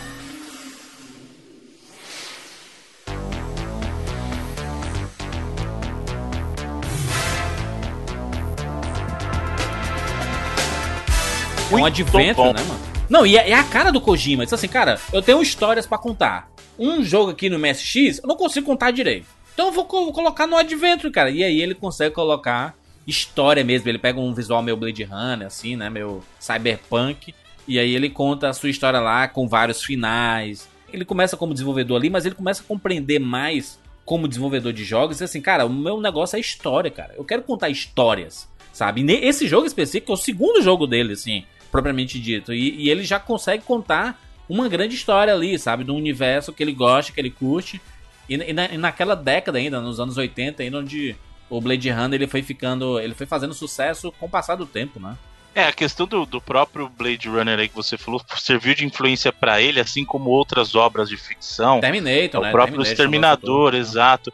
Então, assim, ele sempre, como a gente falou, a veia dele sempre foi contar a história. E nesses jogos, ele pôde exercer isso até um pouquinho melhor que no próprio Metal Gear. Porque quando você faz esse tipo de jogo, o foco está na história. Porque não é muita coisa acontecendo na tela. Não é um jogo que você tem que estar preocupado com a ação. Na verdade, o jogo existe em função de contar essa história. É o caso do Snatcher. É o caso, aliás, dois jogos supremos dele: Snatcher e o Police Notes, cara. Inclusive o Snatcher, pra quem tem o Sega CD, tem uma versão do Snatcher pro Sega CD, tá? Então, se quem quiser jogar. É, o Police Notes até ficou um pouquinho mais conhecido porque ele acabou saindo para outras plataformas mais populares, o PlayStation, saiu pro Sega Saturn e tal. Mas são dois jogos excelentes. E é justamente essa veia em que o Kojima pode contar a história. Ele, ele pode se dedicar ao que ele sabe fazer melhor. Né? Apesar de o Kojima, em termos de gameplay também, ele tem umas ideias muito bacanas, mas eu acho que o que ele faz melhor é justamente contar a história, sabe? E ali ele pôde mostrar, ele pôde brilhar. Snatcher é um, é um tanto o Snatcher quanto o Police Notes, cara, são jogos fantásticos. O Policenauts ele é na, na mesma pegada, né? Adventurezão, história sobre exploração espacial, lançada ali nos anos 90, comecinho dos anos 90, 94 ali, né? 94. E bebendo também na fonte do, do gênero do Adventure, que tava em alta absurda ali, no finalzinho dos anos 80, começo dos anos 90, né? Tava absurdamente em alta, com muitos clássicos sendo lançados e o Kojima ainda contando suas histórias. Mas era pouco ainda, né, pro Kojima, né? Disse assim, cara, ainda não teve aquele auge, meu Deus do céu, Kojima está na boca das pessoas, né? Demorou ainda um pouquinho, né? É, demorou. Como a gente falou, ele, ele lançou alguns jogos aí entre o primeiro Metal Gear e o segundo, né? Trabalhou em alguns jogos e só que o sucesso mesmo pra ele foi surgiu com o Metal Gear Solid. High-tech Special Forces Unit Foxhound. Your former unit, and one that I was a commander of. So they're still around. There are six members of Foxhound involved in this terrorist activity. Psycho Mattis, with his powerful psychic abilities. Sniper Wolf, the beautiful and deadly sharpshooter. Decoy Octopus, master of disguise. Vulcan Raven, giant and shaman. And Revolver Ocelot, specialist in interrogation and a formidable gunfighter. And finally, in charge of them, Foxhound squad leader, Liquid Snake. Liquid Snake. The man with the same code name as you. The nuclear weapons disposal facility covers the whole island. I'll instruct you by codec after you reach your target. Anyone going with me? As usual, this is a one-man infiltration mission. Weapons and equipment OSP? Yes, this is a top secret black op. Don't expect any official support.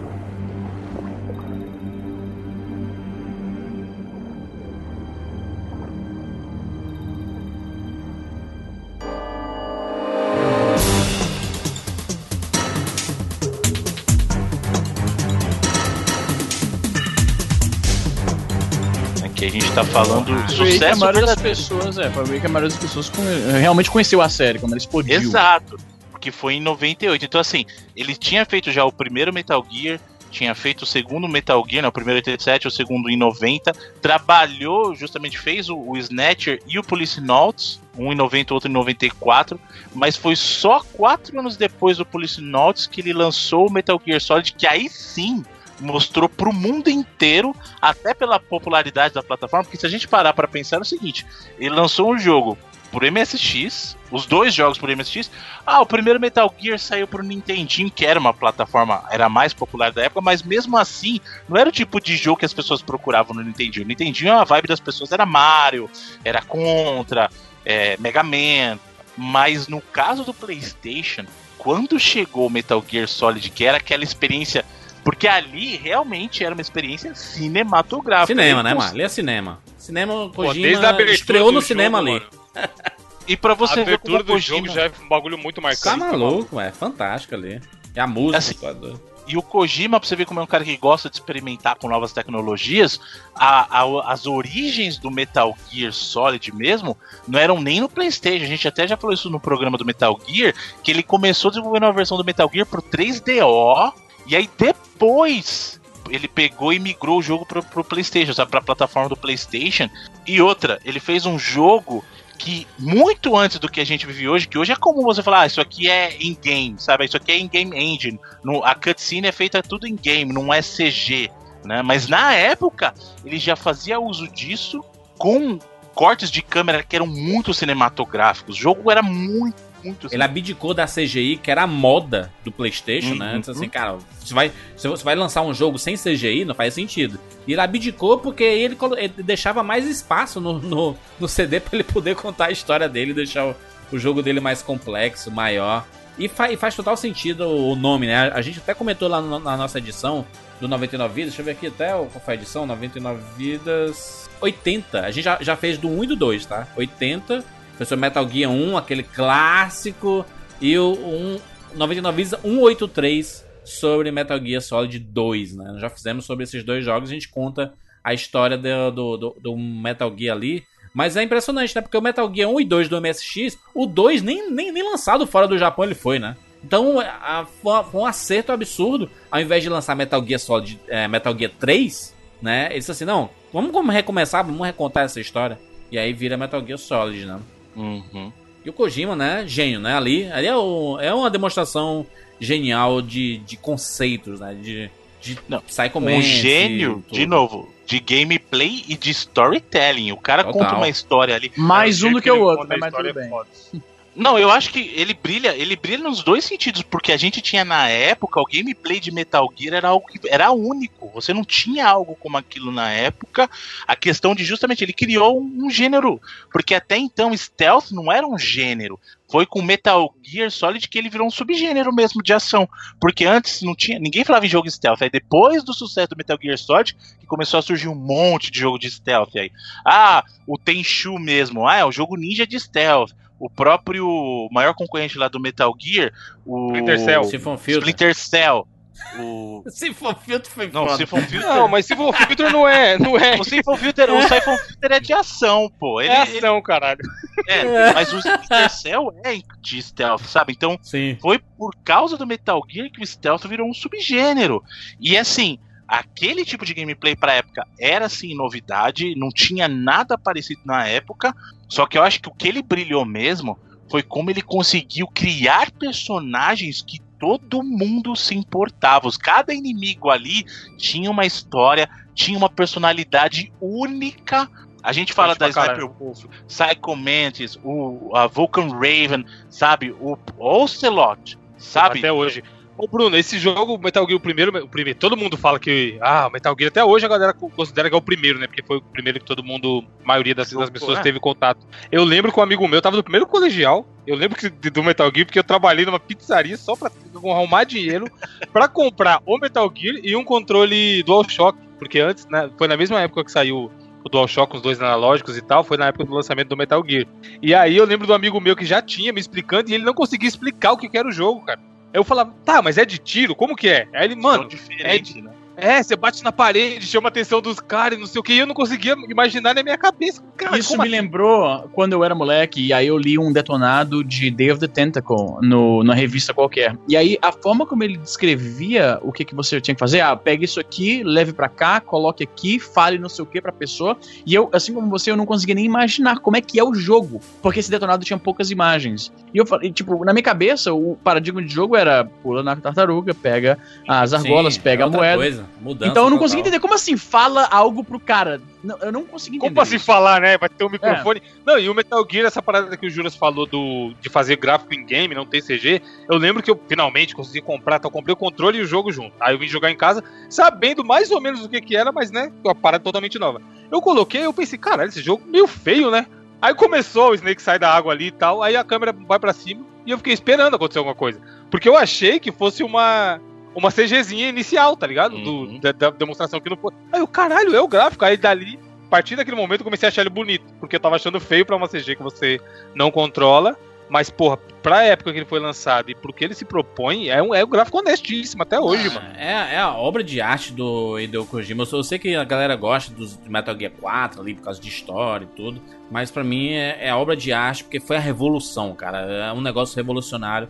O que, o que Metal Gear trouxe em termos de história, as câmeras cinematográficas. Uma, uma coisa que a gente não falou é que na infância o, o Hideo Kojima ele gostava muito de fazer ilustrações, desenhos, né? E aí, pra desenvolvimento de alguns jogos, ele fazia storyboards, cara, que nem cinema. Sabe, pô, eu não vou fazer cinema Pode. mesmo, então eu vou fazer nos videogames aqui. E aí ele fazia os desenhos fantásticos, cara, pro, pra, pra mostrar co- como, como ele queria que a câmera estivesse lá. Porque é difícil, né, ter essa comunicação da galera da programação e de quem tá fazendo a história, desenvolvendo e tudo mais, do game design e tudo. E aí eles, pra, pra, pra passar melhor as sensações, cara, é nesse ângulo aqui que eu quero que mostre o personagem. E aí na cena seguinte eu quero esse ângulo. E fazia os desenhos perfeitos, assim. Metal Gear ele conseguia passar o que ele queria, né? Um sucesso absurdo e um dos pilares do PlayStation 1. Não é por nada que a gente faz top 10, até top 5, top 3. Metal Gear tá entre esses, esses jogos, sabe? Que estão lá nas cabeças. E outra, o que ele faz, a genialidade de novo, aquela coisa da mentalidade do moleque que viveu uma geração pop, assim,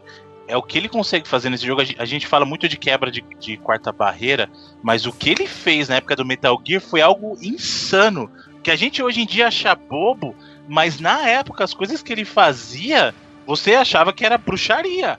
Sabe, a batalha lá com, com o Psycho Mantis, que ele começa a ler, a- que ele fala que vai ler a tua mente, Caralho, aí ele lê o tirar o conteúdo do teu controle, memory foda. Aquilo de, ah, bota o controle no chão e eu vou mover o controle com o poder da mente. Aí Cara, você vê o controle mover sozinho. Cara, Sabe? isso Fala, é cara, que, que é isso, velho? É Genial, bruxaria." genial. Não, é, é demais, cara. Ele, ele tem umas ideias que, assim, você fala assim, não, não é possível, cara. E até algumas meio polêmicas, aquela questão de ele fumar pra ficar mais calmo tal, que ele tinha, que, que é uma coisa assim, ah, eu tô tremendo aqui, eu preciso tirar de sniper, ou eu uso medicamento, ou então eu vou e, e acendo um cigarro aqui e tal, ou até o- o- outros elementos que ele colocou no gameplay, o cigarro também, ah, é, eu preciso passar numa área que eu sei que é protegida por laser. Como que eu vou detectar o laser? Porque o laser é invisível olho nu. Aí ele, não, vou fumar aqui, ó. Pô, Olha aí, jogar uma Não fumacinha dá, isso aí é o famoso. Na cinematografia, o Juras deve saber disso, se chama Chekhov's Gun, a arma de Chekhov, que era uma regra do teatro que dizia o seguinte: se você vai colocar uma. apare- vai aparecer uma arma em algum lugar no set da, da filmagem do teatro, não é pra ser de graça isso, não pode ser gratuito. Em algum momento essa arma vai ter que ser disparada. E essa parada do cigarro é basicamente isso, né? Chekhov Gun. Blade Runner, inclusive, tem. Eu assisti recentemente o. é, Revi, né? O, o clássico de 82 e assisti o novo. E toda vez que aparece, a, a câmera mostra assim a arma, né, ele tem que atirar. Uma cojimice que tem no, no Metal Gear primeiro. Todo, toda hora eu vou falar primeiro, mas não é, né? Vocês estão entendendo. o É, Metal o Gear Solid. Solid, no Play 1, é. Que eu fui ver bem depois e eu achei foda. É a parada do helicóptero da TV. Vocês manjam essa? Que na luta contra o Liquid, o, o coronel chega e fala: aí, escuta o barulho Sim. do helicóptero. Só Sim, que se sim, você estiver jogando numa TV que for mono, os, eles começam a te zoar. Eu sou, caralho, que porra é essa? Você tá jogando na TV mono, Snake? Como, Caralho, como se tivesse os, os personagens zoando o jogador, tá ligado? O cara se preocupou em colocar uma parada dessa, mano. É Kojima, né? Não tem, não tem como não ser ele zoando. Não, e aí ele deu tão certo o, o- o Metal Gear Solid que ele, ele, ele começou a ganhar cargo na Konami ele virou Ele vice-presidente, cara. Olha aí, tinha moral, tinha moral. Porra, o, o Kojima é uma coisa inacreditável. Ele começou como uma pessoa que não tinha experiência nenhuma no mundo dos videogames e Assistente. chegou a virar vice-presidente, cara. Era assistente, pegava os projetos que as pessoas não queriam e a importância dele da Konami foi, ficou tão grande que, assim, depois de Metal Gear Solid, ele era o nome mais conhecido da Konami inteira. E olha que a gente tá falando da, da Konami, né? Que é a franquia. Castlevania, tem o Contra, tem os, os jogos de futebol, né? Ele era um, era um, um celeiro de, de grandes clássicos, sabe? E aí o Metal Gear acabou se tornando uma grande referência, né? Do, da Konami. Né? Sim, até permitindo pra ele que ele é, trouxesse aí outros projetos que talvez não fossem tão bem aceitos, não fosse o Kojima trazendo. Apesar de eu achar que são jogos fantásticos, por exemplo, o caso do Zone of the Enders,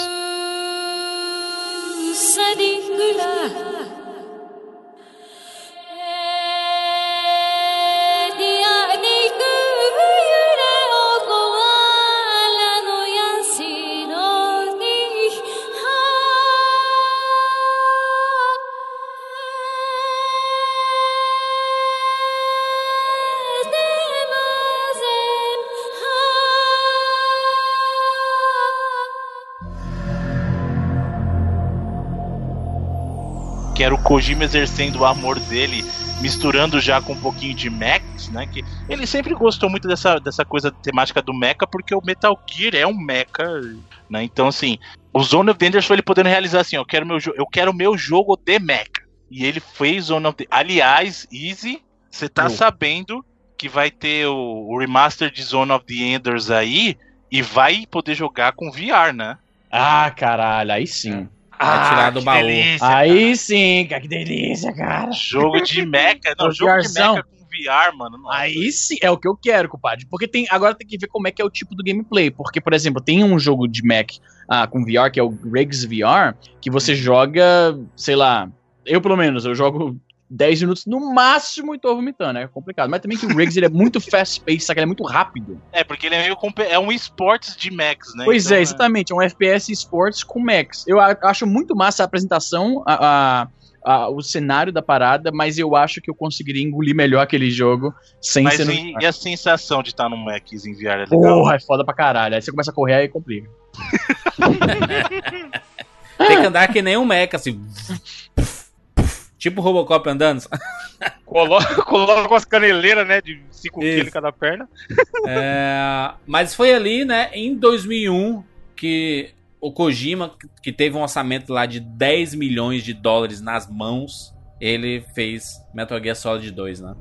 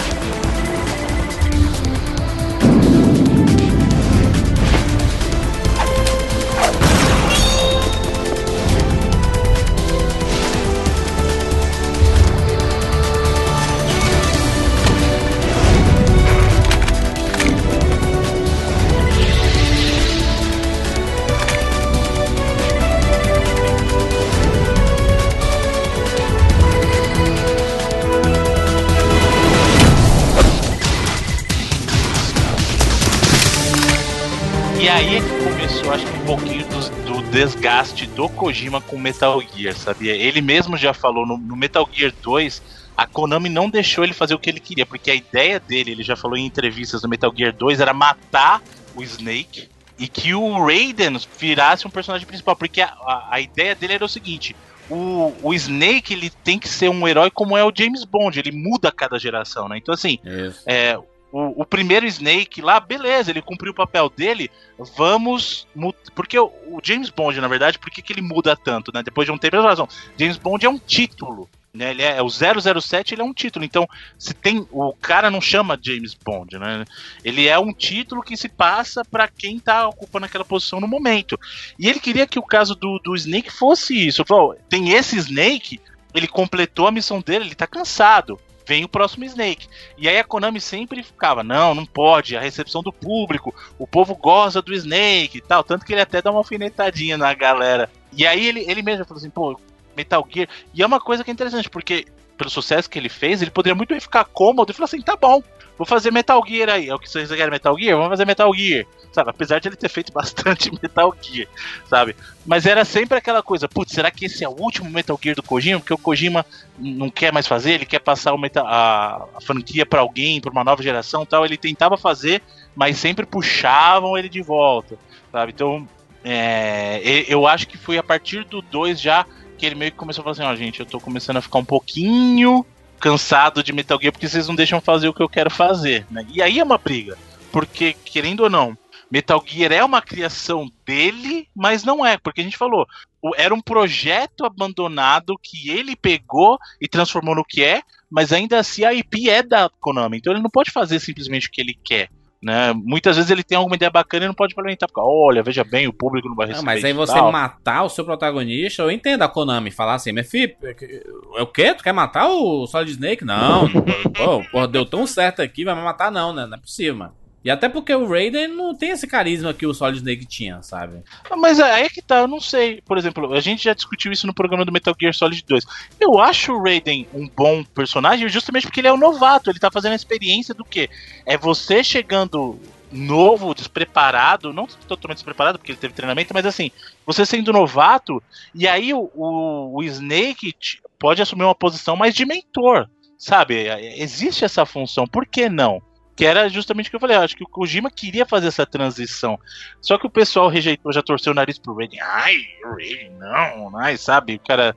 Eu não, eu não vejo problema. Tanto que, tanto que o pessoal joga amarradão, por exemplo, Metal Gear Solid 3, e não é o mesmo Snake. Né? Foi o jeito que ele deu um migué. Ele falou assim, ó, o É, cara ele dá um Snake. migué, ele dá um miguezão, né? No 5 também. Não é o Snake, mas é. Exato. Então, é assim, ah, mas a questão é, vai fazer realmente diferença quem é? Não, porque o Snake é o título. O cara que tá lá tem que ser um cara foda, entendeu? É, mas assim, o, o que, eu- o, que, o que é importante dizer é que o Kojima acabou fechando um contrato de exclusividade com a Sony, né? E ele ficou trabalhando exclusivamente pra PlayStation. Mas ali nos anos, nos anos 2000 ele começou a abrir as asinhas dele de querer é, trabalhar com a Nintendo, né? E aí é tanto que o Metal Gear Solid ele saiu pro, pro Game Boy Color, né? Aquele Ghost Babel. É, Isso, a versão portátil. Que é bom, muito bom, inclusive. E aí, aí depois ele fez um jogo do Game Boy Advance, aquele Boktai, né? Boktai Não, não, não, não, não, não, não, Não. não, The Sun in Your Hands, esse é Ele não fez um jogo. Ele criou uma experiência que só podia ter saído da cabeça dele. Aí, Porque o caso rapaz, do RPGzão. Boktai- Eu não sabia que o Boktai era dele. O Boktai é o que tem um sensorzinho no cartucho. Exato. É isso Isso, isso. Olha a ideia do cara. Eu vou O bicho fazer é louco, né, mano? É gênio, mano. Genial, No genial. meu cartucho, você tem um sensor de, de Luz. é, um sensor solar, né, de luz, que a pessoa para jogar, ele tem que estar exposto à luz do sol para carregar as armas do jogo. Pensa nisso, ele falou assim, ó, é um jogo portátil, então o cara vai ter que jogar fora de casa. Olha a ideia do cara. Olha como o Kojima, ele, te- ele faz, ele integra a Bruno, Bruno, mano. Porra, o Bruno tá excitado, hein? Piroquinha dura, tô ligado. Não, mas pensa nisso, cara. As ideias que ele tem, ele sempre foi muito de, de fazer assim, a pessoa se sentir. Se você parar pra pensar, é uma imersão ao contrário. Porque geralmente o que, que o pessoal pensa por imersão? Ah, eu vou, eu vou conseguir colocar o cara tão fechado no mundo do jogo que ele esquece o mundo lá fora. O Kojima faz o seguinte: eu vou trazer. Eu vou- o jogo é tão foda que eu vou trazer o mundo de fora pra dentro. Ele, e não é no como isso, a gente já falou, o próprio Metal É, Gear no Metal Gear ele faz aquela brincadeira do. que na caixa do jogo tem um- Exato, pra ver código o código, codec, né? pesquisar o Não, código não, do ele codec. tinha, tinham coisas geniais, Bruno. Bruno, tinha coisas geniais nesse jogo. Porque assim, o protagonista é um vampiro. O vampiro, se sair no sol, morre, né? Não pode. Exato. né? E só que a arma dele é, ela, ela se recarrega com a luz solar. Então o moleque tem que ir pra rua. Se o, o vampiro não pode ir pra, pro sol, né? Pra, pra carregar, você tem que ir pro sol carregar a sua a arma, né? Aí você tinha que configurar o Game Boy Advance pro seu horário local. Porque se você estivesse jogando de dia, os sons que tocam no jogo, tipo de pássaros e tudo mais, era o som que toca de dia. E à noite eram sons da noite. Tipo, som de, um, de vento, uns, uns grilos, sabe? Era um som diferente, velho. Olha que putaria. Agora, ah, Bruno, eu ia te perguntar, quanto, eu nunca joguei esse jogo, ah, eu só sei dele porque é realmente um jogo muito, muito diferente, né, da, do, do padrão. Essa parada mais, né, uma outra, uma outra forma de, de combater os inimigos usando luz solar do mundo real. Quanto tempo demorava? Você, você tem esse jogo? Você jogou? Como é que é? Tem, não, eu tenho Boktai, eu tenho, muito bacana. E, e aí, tipo, quanto tempo demora pra carregar? Você tem que ficar muito tempo fora de casa? Carrega, tem que ser luz Eu acho que solar não, hein? cidade? Acho que é não, só... não, não, não. Não é só assim, ah, pingar. eu vou passar o dia inteiro no sol da Não, eu- praia, eu- não eu carrega imagino- minha arma. Não, eu imaginei que não era isso, mas tipo, é coisa de segundos, tem que passar, digamos, dois minutos, é, é pouquinho, como é que é? Eu imagino o cara, o cara no prédio, aí o cara estica o braço assim pra, pra fora da janela, aí o Game Boy e depois. Pronto, 10 segundos, carregou, pronto. Caralho. Porque assim, se você não carregasse a sua arma, você você podia ficar desviando, jogar como stealth, sabe? E, e é, e é de boa, faz parte do jogo isso, sabe? Bem Metal Gear também. Agora, os japas, eles curtem essa parada Transilvânia, vampiro, castelo gótico. Sim, não, e o japonês amarra, né? adora jogar portátil na rua, sabe? Então, é diferente da gente que gosta de jogar portátil em lugar fechado. Lá, não, eles gostam de ir pro parque, e jogar o, o tempo aberto e tudo mais, sabe? Diferente da gente aqui. Então esse jogo ele até se encaixa bem para esse perfil de, de jogadores, né? Que gosta de, muito de usar o portátil na rua.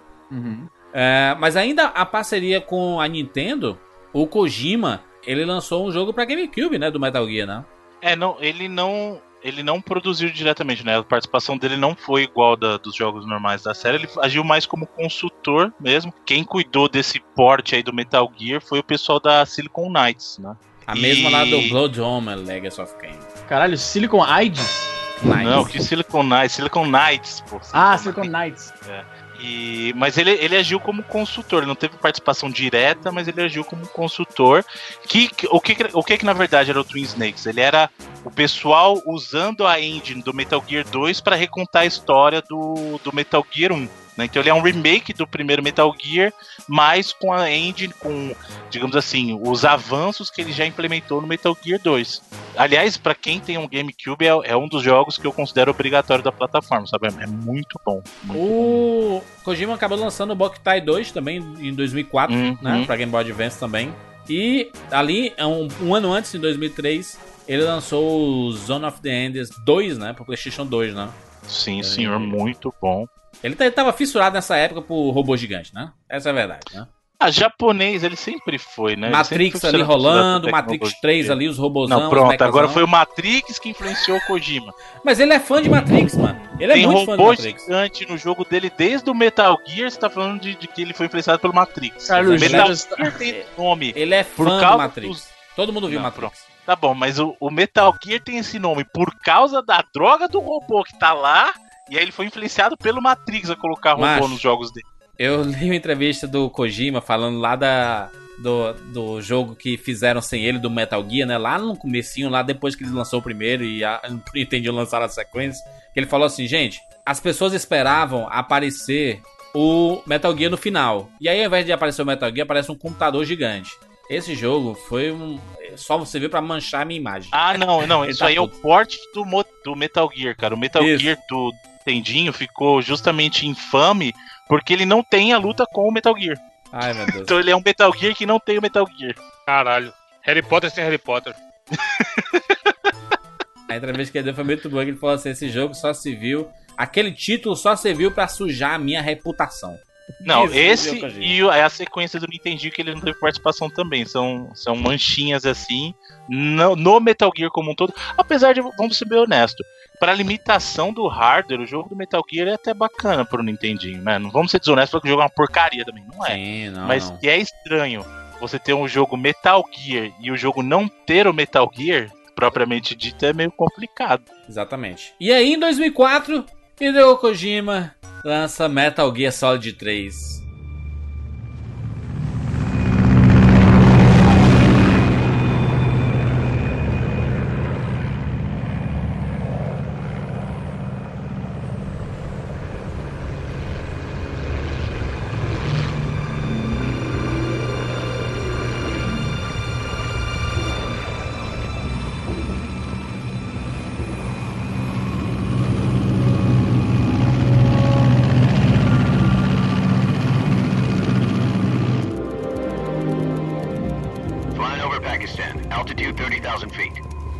Approaching Soviet airspace. 20 minutes to drop off. Commencing internal depressurization. Equipment check. Arm main parachute. All right. You ready to go? Drop zone still showing a high pressure mass. Cav okay. Good. We've got high visibility.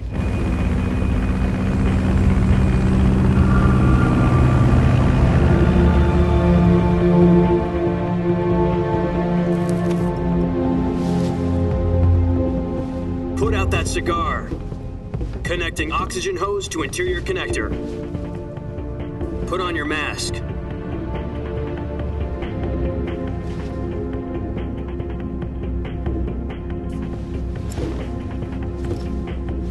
Does this panty waste know what he's doing?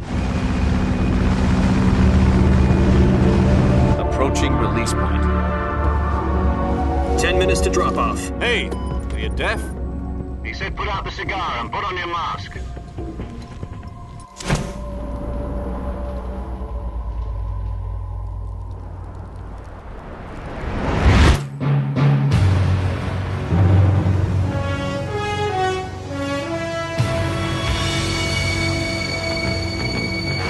Snake Hero. Esse jogo é bom, hein, mano. PlayStation o mais, o mais 007 de todos os Metal Gears, mas esse tem uma influência de, de 007 enorme, né? Big Boss, hein?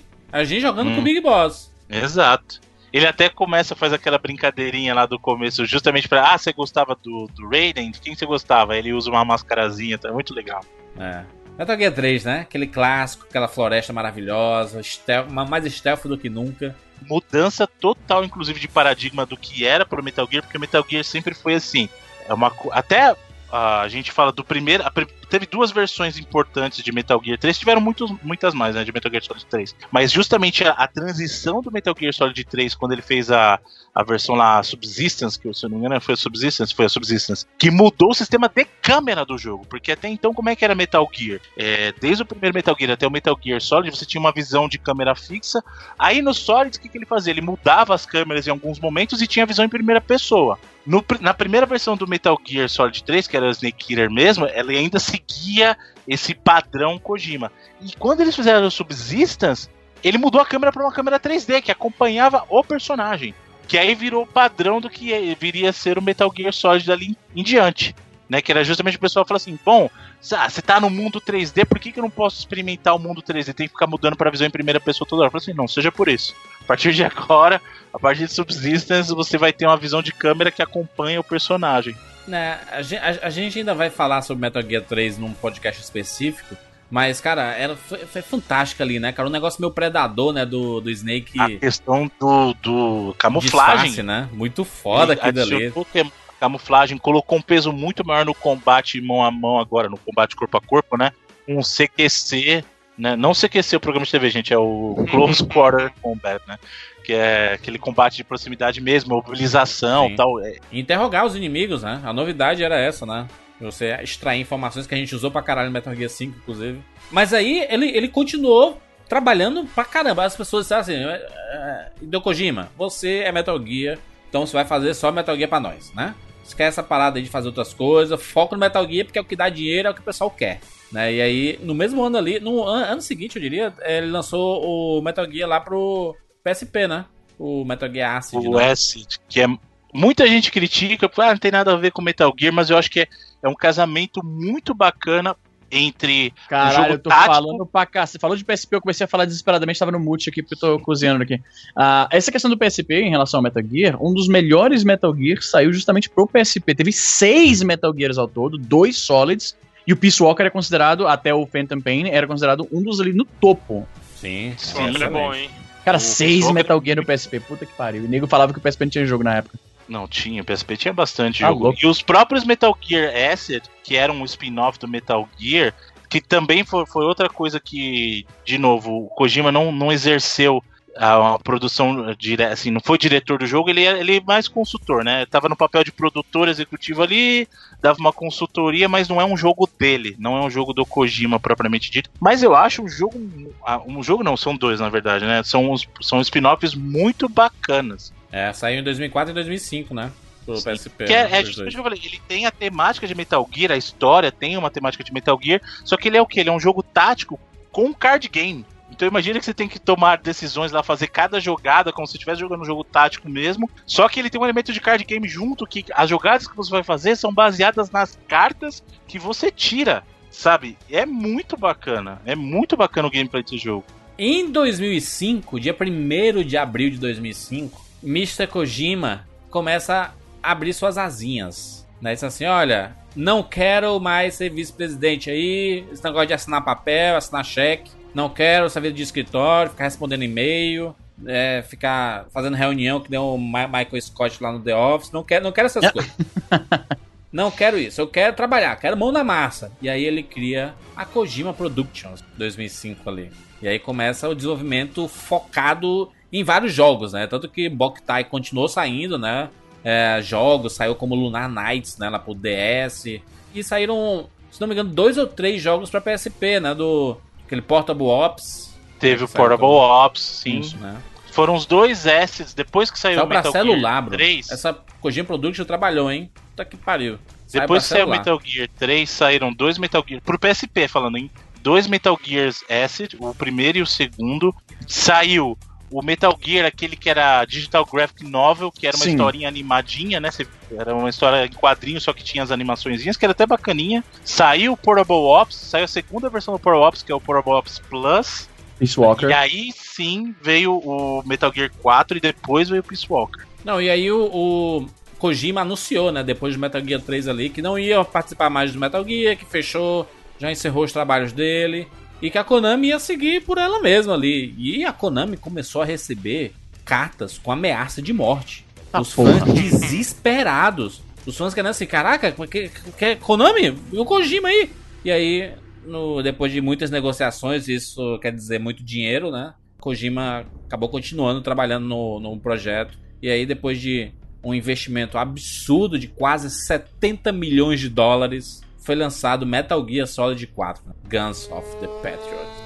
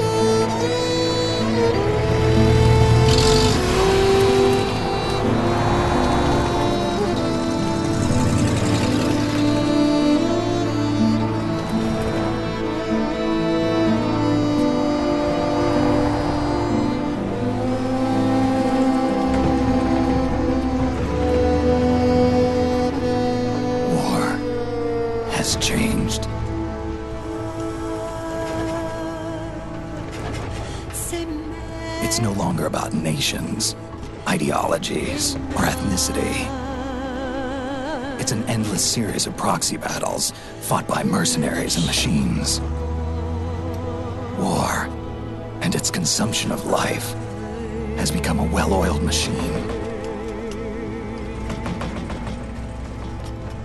War has changed. ID tag soldiers carry ID tagged weapons, use ID tag gear. Nanomachines inside their bodies enhance and regulate their abilities. Genetic control, information control, emotion control, battlefield control. Everything is monitored and kept under control. War has changed. The age of deterrence has become the age of control. All in the name of averting catastrophe from weapons of mass destruction. And he who controls the battlefield controls history.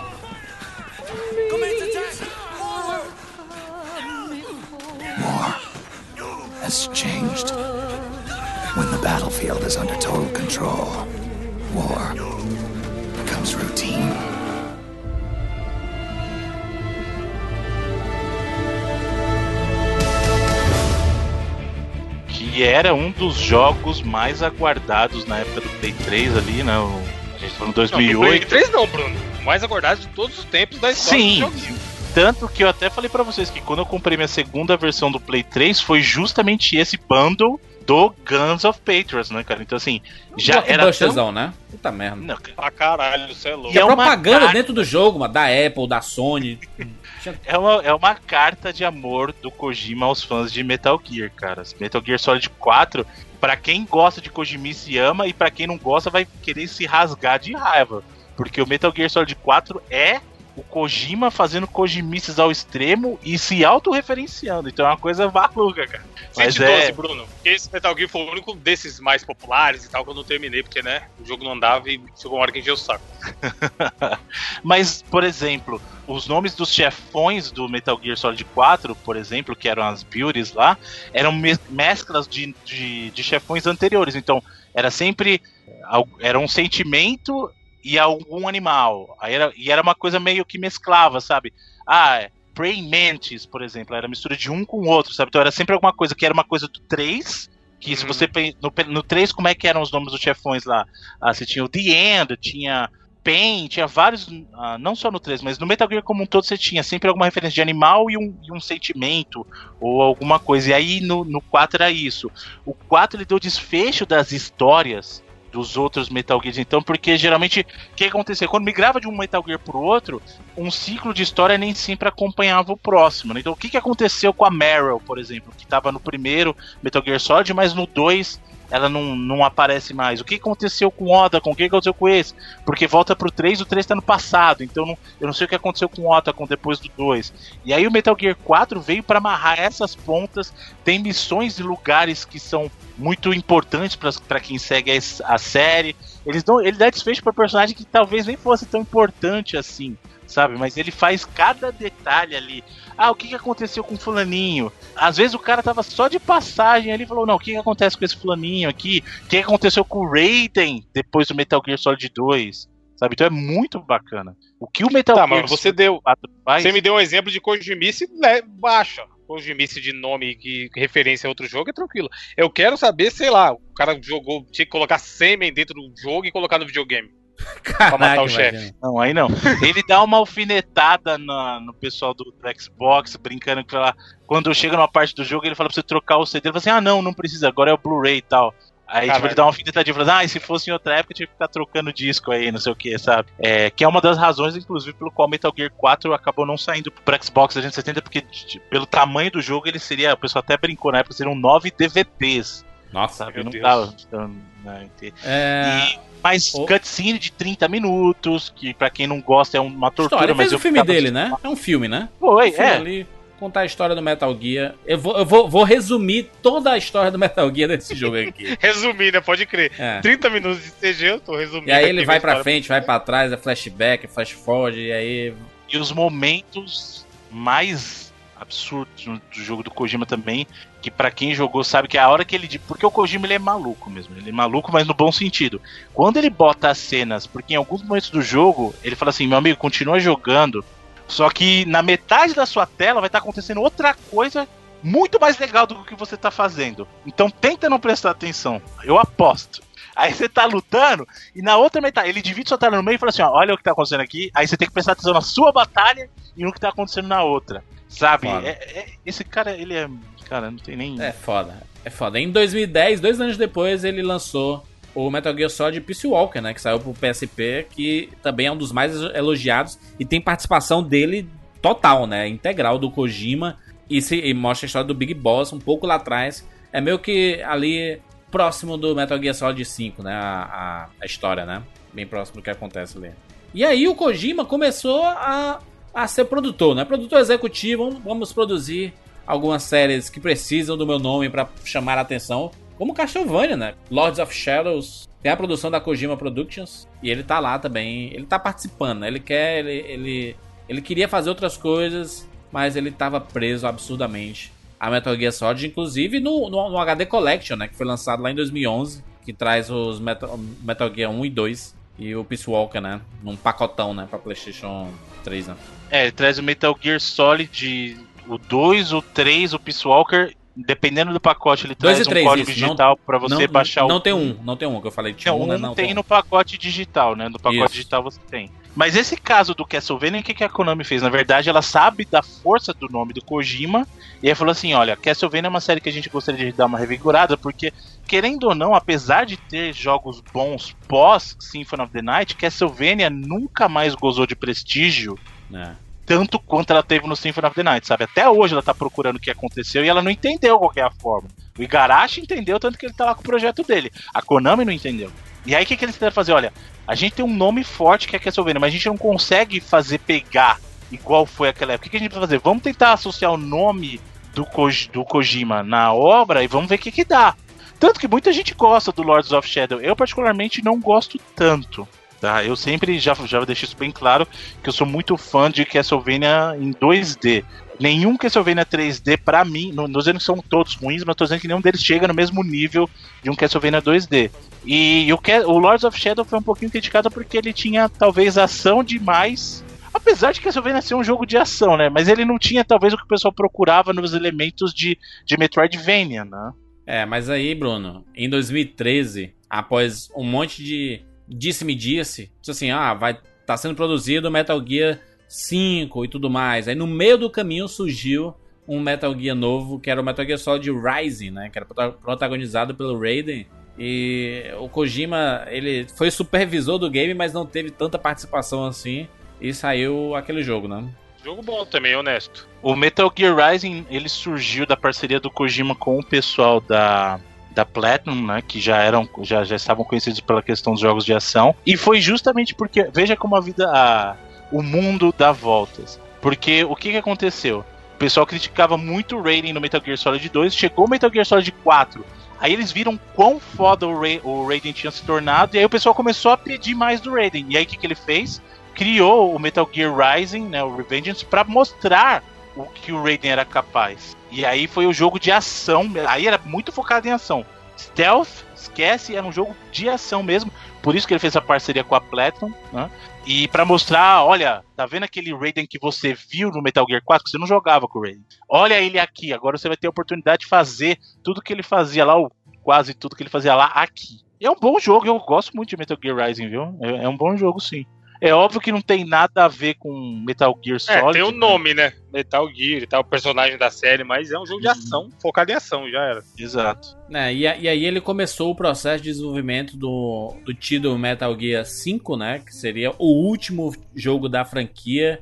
E teria como protagonista o Big Boss. Passaria um pouco depois do Peace Walk ali, antes de ter a parada do Solid Snake, naquele aquele miolo ali, né? E ele queria contar essa história e já estava focado e tudo mais. E aí o jogo foi ficando mais caro, maior, mais ambicioso e tudo mais. Até que em 2015 a Konami ela estava passando por um processo de reestruturação e aí ela é, ela começou a excluir alguns nomes de alguns materiais corporativos da empresa, né? Famoso, famoso corte de, corte de quadro de funcionário.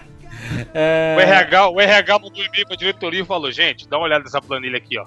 Aí era a planilha de, de gastos vermelha, tá ligado? Não, e, e mais, né? O, o, Kojima mesmo, an antes desse processo, ao, ao, mesmo tempo que ele estava trabalhando no desenvolvimento do, do, Metal Gear 5, ele trabalhou na criação do Fox Engine, né? Que seria a, a engine principal da Konami por vários títulos, assim, né? Vários jogos é, sairiam com, com essa engine. E o próprio PT né, que foi cancelado, o projeto cancelado deles, dos Silent Hills, né, tinha Sacada a Fox Engine. até isso, né, mano? O cara apresentar um, um jogo, um teaser de um jogo, hum. nesse esquema foi foda a ideia. Né, e, e só assim, só, só que não, não, não é dele, né, mas... Não, ele tá envolvido, a... certeza que essa ideia foi dele. Os a caras podiam lançar... A é dele, né? Sim, sim. Foi usada no PES também. E aí, e aí ele, ele ficou. Ele, ele, quando viu o PT, ele ficou maluco assim. E ele, e ele começou a, a, fazer coisas pro, pro Metal Gear, fazendo, fazendo. E aí em 2015 a Konami anunciou que o nome do Kojima tava fora da, da empresa, né? E, incluindo o do Metal Gear 5, né? Ele começou a tirar o nome do Kojima de tudo a Konami, né? Começou a, a fazer o rapa no, no menino Kojima, que não teria mais relação com Metal Gear Solid 5 aí. Faz sentido, Bruno, isso? Por que, que tirou o Kojima, cara? Será que ele tava maluco? Né? Não, esse jogo é meu, não se metam. É, na verdade. É a melhor pergunta. Foi, será que ele estava uma série, Foi uma série de coisas. Primeiro, que, de novo, o, o, a gente falou isso desde o Metal Gear Solid 1, o nome do Kojima era sempre era o nome mais forte da Konami, sem dúvida. Esse mesmo trabalho que ele fez lá do, do PT foi justamente a Konami querendo revitalizar Silent Hill, né? Então ele foi lá, ele já tinha confirmado que ele iria trabalhar, no, o interesse dele em trabalhar, ele ia trabalhar no Silent Hills. Né? E o PT veio para provar isso, que aliás, a ideia, como o Evandro falou, uma ideia genial. E de novo, Kojima fazendo Kojimices ali, criando uma demo que ela por si só é melhor que muito jogo nessa geração aqui, na, inclusive. Porra, nem fala, velho. Até Sabe? agora, hein? Quanto tempo tá aí, Bruno? Três anos já? Faz Mais? três anos. Faz três anos. O cara que tem aí pra jogar agora, 2000, final de 2017, continua foda. E, e aí o que aconteceu? Por causa de desentendimentos, tiraram ele desse projeto. E a questão do Metal Gear 5 é muito importante falar que ele queria. Tudo bem, vocês querem trabalhar com Metal Gear de novo? Tudo bem. Só que eu quero fazer o jogo e vai ser assim. E começou a ficar muito caro. E aí a pessoa falou assim: não, cara, não dá. O Kojima ele quer fazer as coisas só do jeito dele. Tanto é que o Metal Gear 5 saiu sem final. O final do Metal Gear 5 Carai. não é o final, ficou, ficou um trecho inteiro do jogo fora. Que era o que o Kojima, Kojima queria colocar. E a Konami falou assim: não, não vai colocar. Ele falou assim: eu vou colocar. Não, não vai colocar, vai ficar mais caro. Não, vou colocar, não vai. Acabaram se desentendendo, terminaram. De birra, sem, sem final. E o pior, mas que eu, eu, eu, tô lendo as coisas aqui do embrolho que foi. A galera da, da Kojima Productions, mano, ele tinha acesso limitado a e-mails, a recursos da empresa, cara. Ele não conseguia trabalhar no jogo porque era tudo limitado. Só quem. E, e, e eles não eram contratados pela, pela Konami, eles eram terceirizados. E, ou seja, eles não estavam fazendo parte do projeto, eles estavam basicamente ajudando no processo e não fazendo parte daquilo todo, sabe? Só que eles já tinham feito boa parte do jogo, né? Aquilo. A boa, boa parte do que a gente viu lá foram. Foi, foi a Kojima Productions que fez. E a Konami só fez dar o tapa final pra, pra, pra finalizar tudo e, e lançar o jogo, né? Que foi um mega sucesso, né? que muita gente considera o melhor Metal Gear, porque tem menos história, apesar de ter muita história. E é, é mais focado em jogo, em gameplay, sabe? Mundozão aberto e tudo mais, possibilidades. Eu acho absolutamente do caralho Metal Gear Solid 5. Mas eu acho que se tivesse mais Kojima, seria seria fantástico, sabe? Assim, é, seria. Acho que seria o, o, Metal Gear definitivo, sabe? Sim, então. Tanto é que o Metal Gear 5 é, para muitos, o melhor Metal Gear em termos de gameplay. Mas para quem. É, pra gente que é muito fã de Kojima, percebe que falta. Por incrível que pareça, falta Kojima ali, sabe? E, Na verdade, não falta Kojima, Bruno. Falta Kojimices. É, não, então, mas eu quero dizer nesse uhum. sentido, porque assim, é, você percebe sim que muito do gameplay foi ideia da cabeça dele, mas que em muitos momentos dá para perceber que ele foi podado pela Konami, sabe? Seja porque a Konami não aprovou budget, por uma série de fatores. E ele acabou saindo para justamente poder ficar mais livre. Tipo, os caras queriam, ele queria uma maluquice maior e o pessoal do estúdio falou assim: não, cara. Porra. É, Tá bom aqui, mano. Jogo de ação. Não, tá aí. bom já, é, pois é. Não inventa essas maluquices aqui, não. Foi mais e, nesse e aí, Bruno. E aí, a Kojima Productions foi desfeita, né? Foi desfeita. E só que o sucesso inacreditável de Metal Gear 5 em vendas, em prêmios, né? Premiações ao redor do mundo. Inclusive, o Kojima foi proibido de receber o, o a premiação lá no The Game Awards. É, a Konami não deixou, os advogados da Konami não, não deixou. Tanto que quem recebeu o prêmio Sim. foi o Keith Sutherland, né? Uhum. Isso é uma loucura foda, né, mano? Os caras querem mandar na pessoa física. E Isso aí, meu ferra. irmão, 13 dias depois dessa premiação, é, numa parceria com a Sony, eles anunciam que a Kojima Productions iria, iria voltar e iria começar a produzir jogos exclusivos para PlayStation, né? Basicamente a Sony dando aquele assim, ah, salvadora da pátria, né? E aí Sim. ficou iluminada. Aí o Kojiminha está trabalhando, feito nunca, no Death Stranding. E na verdade, essa liberdade dele agora tá vindo muito bem remunerado, porque ele se aproximou de novo da Sony, né? E a Sony gosta, pelo menos no papel de dar essa liberdade para as pessoas, então não tem pressa. Provavelmente a Sony vai dar, usa o dinheiro que você quiser, leva quanto tempo você quiser. vai. O Kojima tem o melhor trabalho do mundo. A Sony chegou para ele e falou: ó, toma aqui esse hum. cartão sem limite e, e, faz aí. Se você achar que acabou, você avisa é, tanto é ele não tem muito Eu queria que meu trabalho verba. fosse assim também. E, tem noção? Tem nem limite de verba e nem prazo para entregar a parada? É, sabe quem, é, sabe quem é que também trabalha assim? Uh, o James Cameron, cara. E o. É. Sim, o nome do maluco. Aí que tá. também. Que, quantas pessoas não optaram por comprar um PlayStation no local do Xbox por causa de saber que o Kojima tá fazendo claro, o jogo? Com certeza. Qual Entendeu? É igual, mano, falou James Cameron, foda-se, o cara vai assistir cara vai comprar pré-venda três meses antes. A Pode Fox ser o que deu for. um cheque em branco pro James Cameron. Meu filho, então, faz aí 50 avatares. É Exato. Isso, sabe, ele ligou, ligou, ligou, foda-se assim, meu irmão, dinheiro não é problema, faça aí que o que você tá fazendo tá, tá valendo. Meu irmão, James Cameron fez um parque temático do Avatar em Orlando, que já é um sucesso absurdo.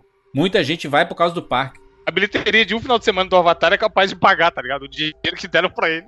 Exatamente. E, e só, só, que o, o, Kojima em si, em várias entrevistas de pessoas que trabalharam com ele, sempre chamavam ele de control freak, assim, sabe? De um cara que é o controlador. Mas, mano, os bons criadores a, geralmente acabam sendo acusados disso mesmo, pode perceber. Sim, sim, sim. sim.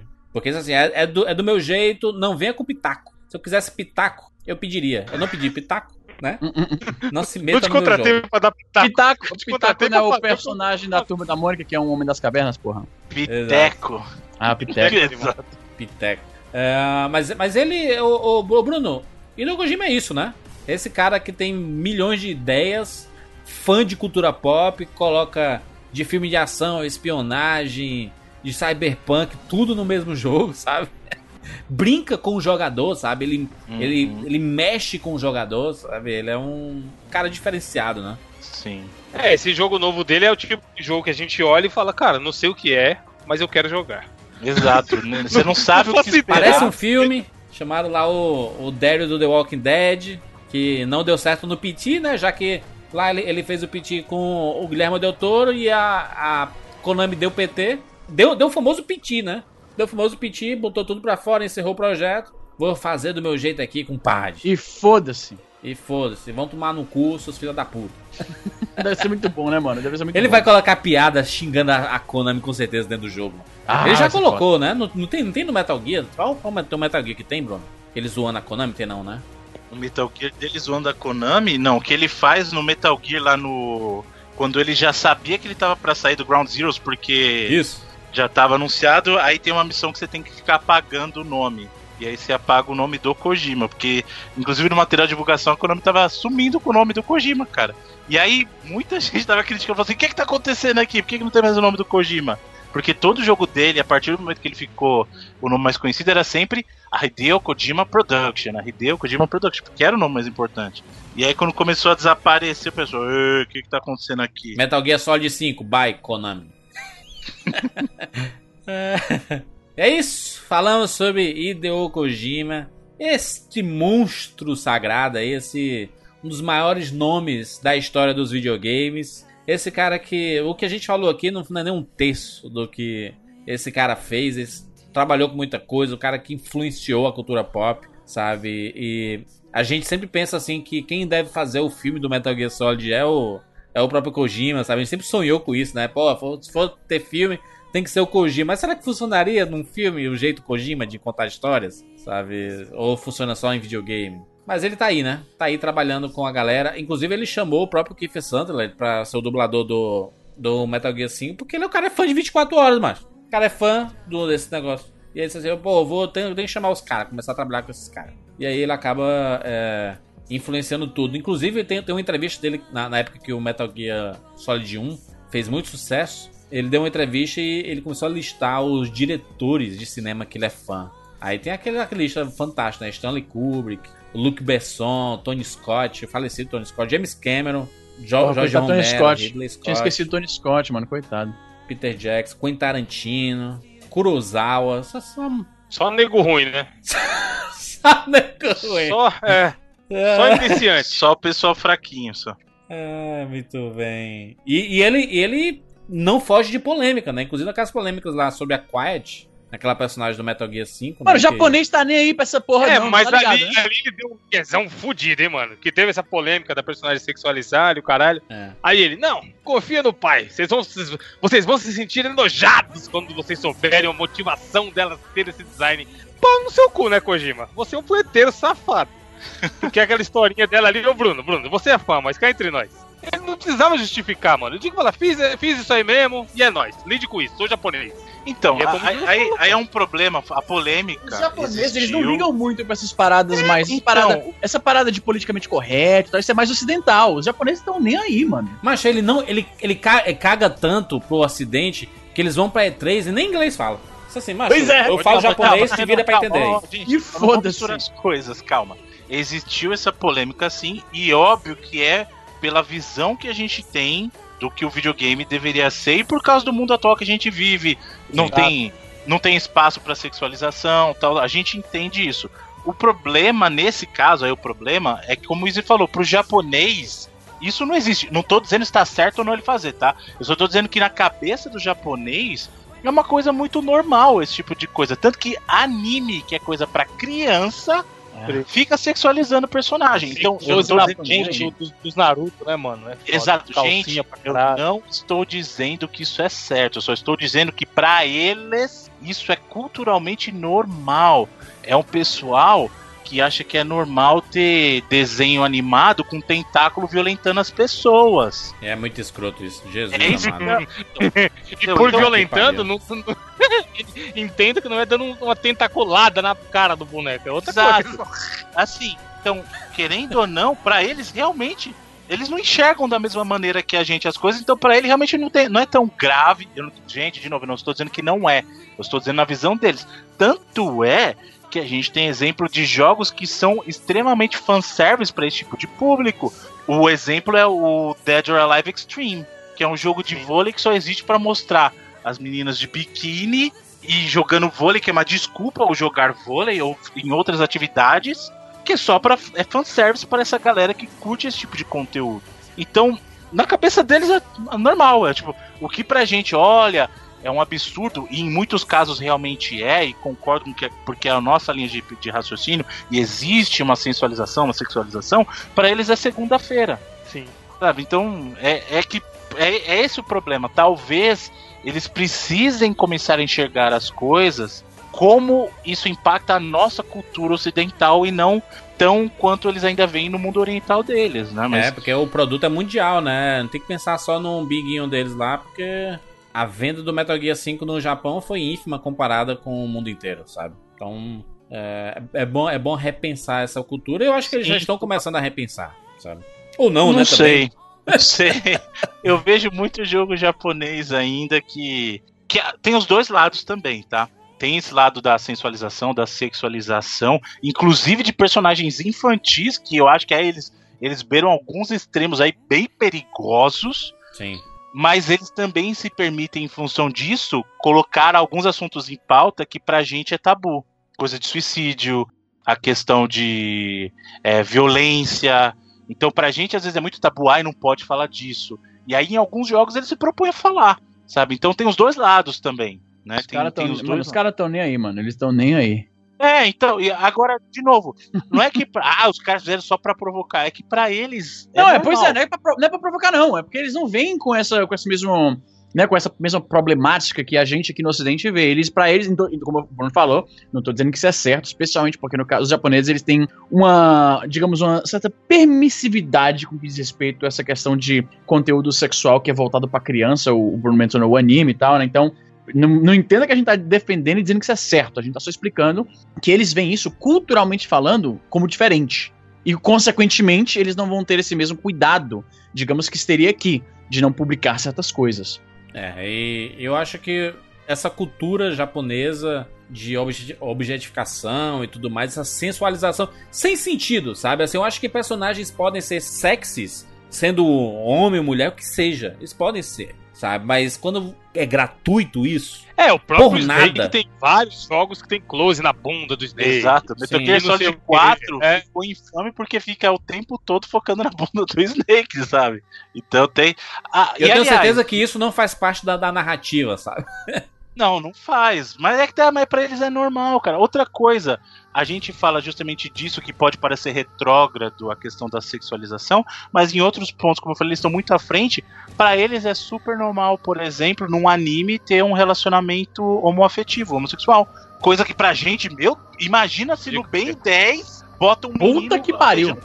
Aí, isso, ia ser um deus nos acuda, compadre. O pobre do Shun botaram a armadura rosa nele. Até hoje o pobre... Pode crer, pode crer mano. Falam pode dele, sabe? Ah, entendeu? E para eles é super normal. A questão do homem, por exemplo, aquela coisa do que a gente chama hoje de ah, é, metrosexual, para eles nem existe essa questão de metrosexual, para eles é normal ter um cara com feições femininas. Aqui, é o que você falou, nossa, o, Jun, aí, a armadura rosa, tá vendo? Olha que absurdo. E olha que é, isso tem 30 anos, Jun hein? aí, hein? Pois é, cara. Entendeu? Então. Existe um aí. Mano, é muito imbecil. A gente, né, a galera dos anos 80 era muito idiota, mano. É muito Ó, idiota. o cara tá... tá maluco. Se fuder, mano. Cara, ainda bem que é pra frente que se anda, mano. E evoluímos um pouquinho, tá ligado? Porque, caralho, é só a cor, velho. O boneco é rosa. A gente se xinga, mas é- era um xingamento comum de, de criança e tudo mais, cha- chamar de gay, né? Assim, eu vou, vou ofender essa pessoa chamando de gay, né? Pra você ver como a gente precisa melhorar muito, né? Pra, pra mudar algumas coisas, é, mudar a nossa sociedade. Só pra gente finalizar, duas frases aqui do, do Hideo Kojima, que ele fala aqui, ó, tem um momento específico que ele, em uma entrevista, ele diz, um game toma 20 horas da sua vida ou mais. Eu gosto de adicionar algo ao game para que ele seja mais do que um mero passatempo. Né? Uma das frases que ele, que ele falou assim, ele falou em, em 2001, inclusive, Bundas. essa frase. Close na bunda. E aí ele, ele, ele finaliza, ele fala assim: o DNA que, que criei em Metal Gear Solid vai continuar vivo em outros games. Você já pode vê-los em Splinter Cell e Siphon Filter. Eles são parte do meu legado, né? Ó, tá humildão. Tá humildão ainda o Kojima, né?